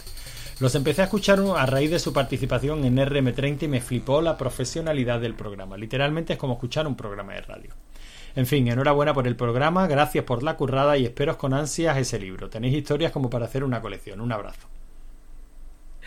Pues nada, el libro se está gestando, se está gestando. Tú espérate, que ya un día de esto ya llegará. Eh, por otro lado, yo admiro oh, cada vez más a la gente de Pixel Perfect Podcast porque mi manejo de la mesa de mezclas es del todo ineficiente y escuchas uno de sus programas y te quedas embobado. O sea, Sí, la verdad a- es que sí. Hacer lo que hacen ellos en directo es muy, muy, muy difícil. Pero bueno, ya aprenderemos, Javi, aprenderemos. Tendremos tiempo. De aquí a que Tú, nos, tú ya más sabes, el que no sabe soy yo. de aquí a que nos jubilemos. Dani, Daniel Neumann nos dice en el volumen 25. Eh, Nos quedan, ¿cuántos? 70.000 programas, 7.000. Ah, eran 7.000, ya le he metido, le metido unos cuantos miles más. Daniel Neumann nos dice en el volumen 25. Para compensar, compensar el anterior tochazo mío que se ha tenido que leer, Antonio, en este lo dejo descansar. Ha sido muy divertida y amena la charla con los chavales de Pixel Perfect. Es increíble que haya gente que mole casi tanto como vosotros. Ah, si vais a sortear una Steam Deck, apuntadme que participo. Algo tuvimos que decir de la Steam Deck, eh, Javi. A ver si no tarda mucho Sí, Bruno- cápsula, Javi. Bruno dice que sí que lo comentamos en el programa de con Pixel Perfect. A ver si no tardan mucho esas cápsulas, Javi, que ya le he cogido miedo al silencio. Pues no, no, no tardaron mucho, han caído ya un par de ellas, ¿no? Hombre, yo ya quejas no sé qué, qué quejas puede tener. Rubén Sushi Para nos lo que dice. pagas, Dani, para lo que pagas, estupendo. No, no, está claro que para el precio todo, todo es bueno. Rubén Sushi nos dice también en el volumen 25, el Xenon 2 lo jugué por primera vez gracias a la revista Computing Gaming World que venía en disquete. La revista es de principios del 96 y espectacular con aquella portada del mítico Z. También hablaban de The Dick, que para mí fue una locura en la época. Adjunto un enlace con la revista completa y aquí nos deja el enlace para el que la quiera, la quiera descargar. Muy bien, oye, pues eh, claro que sí hay que compartir. Hombre, compartir es bien, según lo que compartamos, ¿eh? Ojito con los derechos de autor. John Shepard nos dice en el volumen 24, me lo he pasado pipa oyendo como siempre. Buena aportación de Anchico. Me ha gustado mucho la parte en la que Logarán, el macho calisténico de voz varonil, nos habla del PC-88. Muy interesante el programa, sois unos cracks. Madre mía. Patrick eh, 1805 nos dice, me encantan las canciones en speaker, todas, y por supuesto Xenon 2. ¿Ves? ¿Ves? Como la, la buena la de Speaker, tío. Sí, bueno, si tú lo dices. Maese Threepwood, mi hermanito, que está dando por saco aquí en el chat, también nos dice por escrito: Yo sigo a lo mío. Cuando hablaba del Shadowrun me refería al juego de rol de mesa, que es una flipada. Aunque los videojuegos están muy bien. No hace mucho regalaron los nuevos en Epic y son simplones, pero también molan. Unos cracks, los de Pixel Perfect y cojonudo el programa, como casi siempre. Bueno, Maese, que tienes un Shadowrun que si no me equivoco salió para, para Mega Drive, ¿no? Hace muchísimo, muchísimo tiempo. Era de Mega Drive, yo a mí me suena uno de Super Nintendo, pero te hablo de pura memoria, ¿eh? Pues igual salió en los dos sistemas. Ujú, Sí, no te, no te extrañe. Pixel Van Gogh nos dice en el Super Nintendo seguro, nos dice mi hermano. Mega Drive, no sé. Pixel Van Gogh nos dice en el volumen 25. Yes, DJ. vale. ¡Yay, ese DJ! Ahora sí. La verdad es que la labor de selección. la verdad es que la labor de selección musical cada día es más insuperable. Pues muy guay ir de nuevo a los chicos. Dime, dime, Javi. Pues no, no, que, que- que te has de quitar la vergüenza de encima para grabar esas chorradas. Sí, me parece que sí. pues muy guay Ya, oír de nuevo a los. Shadowrun para la Sega Genesis en 1994. Y supongo que habrá uno de Super Nintendo por aquí. No, no, de Super Nintendo seguro porque. porque En el yo- 93. Porque yo lo jugado. ¿Es? Bueno. Bueno, pues como decía, Pixel Van Gogh. Pues muy guay oír de nuevo a los chicos de Pixel Perfect. Muy guay Xenon 2, pero en el Soccer Brawl no, en Soccer Brawl no llevaban la bola en la mano, hombre. Pero bueno, qué fenomenal todo. Y esa Drinkas con sus cuatro mandos, con Quake 4, con Virtual Tennis. ¡Oh! ¿Quake 4? ¿Has dicho? Sí, eso dice con Quake 4. Hostia, yo creo que el Quake 3, la Dreamcast. Bueno, no, Sí. sí. ¿no? Sería. Bueno, a lo mejor se estaba refiriendo también a Ah, cuatro jugadores. Es Yo que sé, es Javi. Yo que sé, Javi, que estás wikipédico. ¿Y qué más dará? No, coño, que, que yo he jugado en la Dreamcast al Quake 3 y el 4 no me suena, por eso te lo decía. Vale, vale. Ruben Sushi, en el Floppy 31, el primer juego de estrategia español, ¿no? Eh, Estrategia en tiempo real. Yo cuando escucho estas historias de desarrolladores de videojuegos los veo como dioses de la programación, porque yo hace unos años intenté hacer un nivel de un juego 2D plataformas en Unreal 4 con los sprites de Mega Man y me llevó una cantidad de horas brutal y mucho bloqueo. Y eso con toda la info que tenemos hoy en día y siendo yo un programador de aplicaciones web con más de 8 años de experiencia. Sí, el otro día mirando precisamente en... ¿Cómo se llama esto? Eh, bueno, vídeos antiguos de un disco duro que lo tenía lleno, digo, ¿y esto qué, es? Y tenía un vídeo de, un juego que estaba haciendo yo en el año 2017-2018 con Game Maker y que por supuesto nunca acabé. No sé dónde, dónde he escuchado no hace mucho, no sé si en una entrevista tuya, Javi, que hablaban de. que decían que, que lo difícil de un juego era terminarlo. O sea, se me quedó la frase. Sí, sí, Que- sí. creo que ha sido en uno de, uno de estos últimos floppies, ¿no? Que, que se me quedó la frase, ¿no? Y, y creo que tiene toda la razón del mundo. Y además extrapolable a prácticamente todo, ¿no? Ya sea juego, hemos libro, empezado proyecto. libros, hemos empezado podcast, hemos empezado, bueno, cualquier cosa. Y lo complicado es eso, acabarlo y dejar un producto terminado. Sí, sí. Pues eh, la verdad es que nos vamos a apuntar esa frase, ¿eh? Lo difícil de un podcast va a ser terminarlo también. Ah, el de hoy va a ser fácil terminar, no te preocupes. Bueno, MyCD nos dice en el floppy 31 también. Eh, ¿Qué entrevista más maja? Es que parece que solo forman parte de la historia de lo- los que en su momento salieron adelante, pero no son más que la punta de la punta del iceberg. Hay muchos proyectos que se quedaron en el camino. Yo creo que la mayoría en algún momento de nuestra vida lo hemos intentado con nuestras aficiones. En mi caso lo intenté en el mundo audiovisual. Varios años con mucho trabajo y pocos ingresos. Otros con la música, los videojuegos, etcétera. Muy buena idea rescatar ese pedacito de historia. Pues la verdad es que la suerte la tuvimos nosotros de que él nos escuchó. Sí, sí, tu hermano acaba de decir la punta del iceberg y luego dirá el MS2, M- MS2 Club. Sí, sí. Tu hermano. Iros a la mierda. Tu hermano está muy olala, ¿eh? Muy. Mira qué idiomas. ¿Qué de idiomas sé? Iros a cagar. Daniel Neumann nos dice en el floppy 31. Un placer haber escuchado a Xavi. Hoy en día es relativamente sencillo acercarse a la creación de videojuegos, pero, pero entiendo la dificultad de encontrar cualquier tipo de información por aquel entonces y conseguir hacer que simplemente algo se mueva por la pantalla. Además, veo en su Twitter cómo va el desarrollo de su juego y me alegra ver que no solo no ha perdido la pasión por este mundillo, sino que se lo está montando más que good. Ánimo. Estás picado, ¿eh? Estás picajoso. Irse a cagar.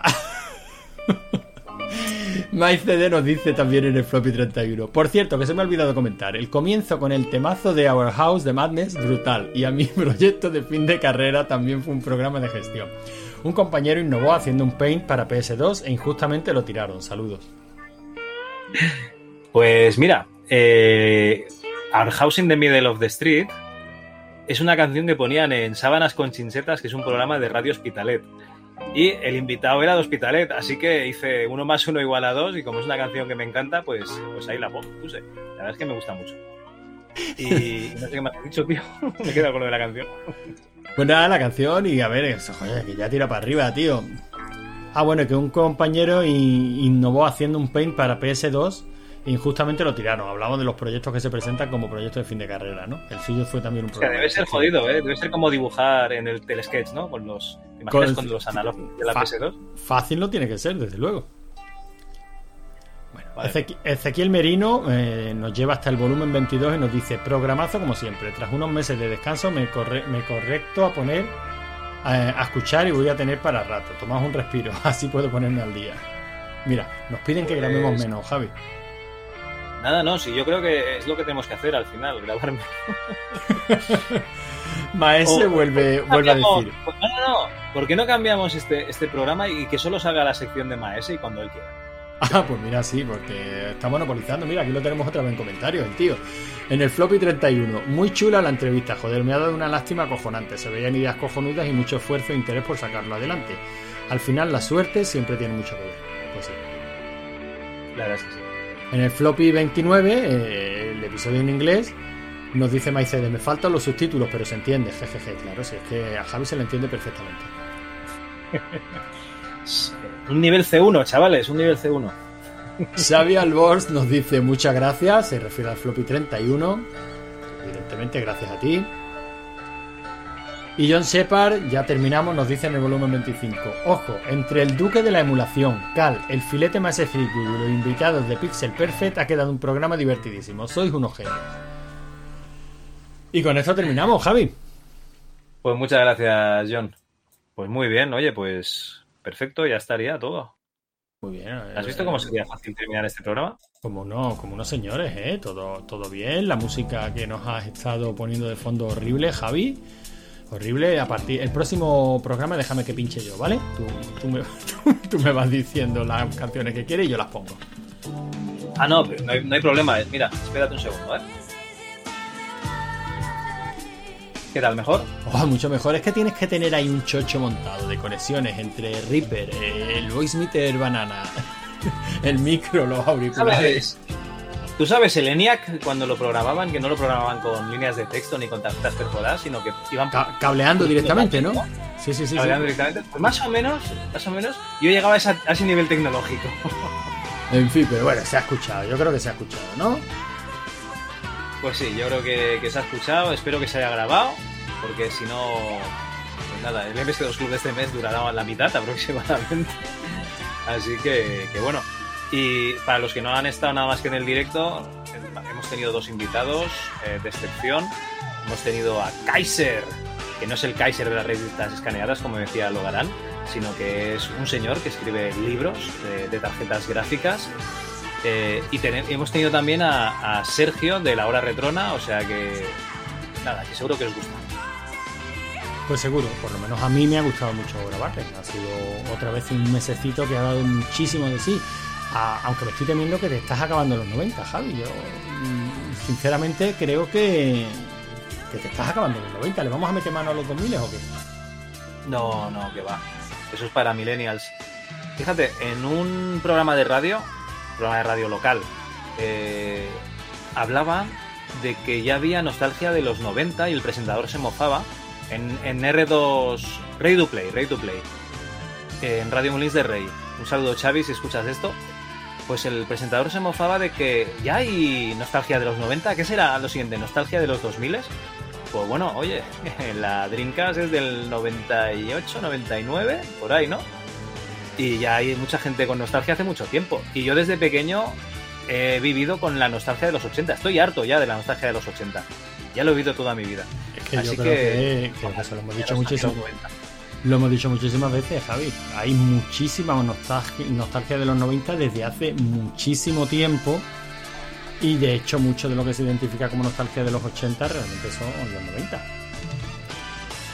Pero bueno, yo creo que lo vamos a, a ir trabajando todavía. No, no, no, no nos los hemos acabado todavía los 90. ¿eh? Queda muchísima cosa por, por comentar. Pues sí, pues fabuloso entonces. La escucharemos con ganas y con ilusión. Pues vale, pues si te parece bien, iríamos cortando aquí el programa, a no ser que quieras meter a alguien en directo. Eh, en directo, si no quiere entrar nadie del chat, eh, ni me- nada que hablar.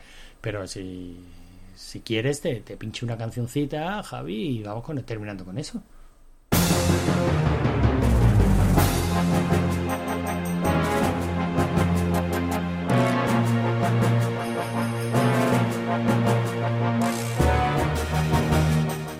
Ah, pues espera, que quito la canción que estaba pensando. Ah, ¿la ibas a pinchar tú? No. No, entonces venga, Dale, sorpre- dale. sorpréndeme, que no, que estoy seguro de que a ti el Fari no te gusta tanto como a mí. No, no, si ya, si ya la he quitado, no te preocupes. El Fari una mierda, vas a poner el Fari aquí. No, hombre, el Fari no. Venga, puedes decir adiós y yo sube la música y, y nos despedimos. Pues bueno, adiós. Hasta luego.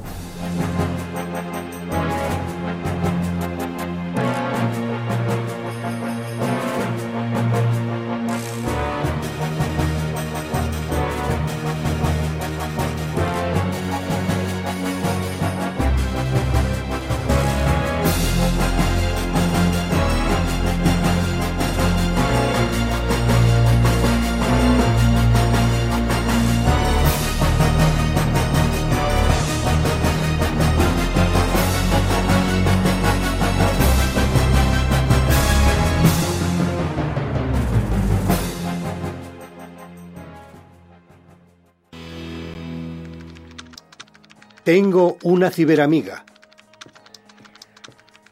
Joder, López, estás todo el día pegado al ordenador, pero si no tenías ni idea de eso de internet. Es cojonudo, Ramón. Es cojonudo. He entendido cómo funciona. Es el mejor invento del siglo desde la licuadora. O sea que ya sabes cómo encontrar las noticias, ¿no? No, aún no sé cómo se hace. Pero he descubierto cómo chatear.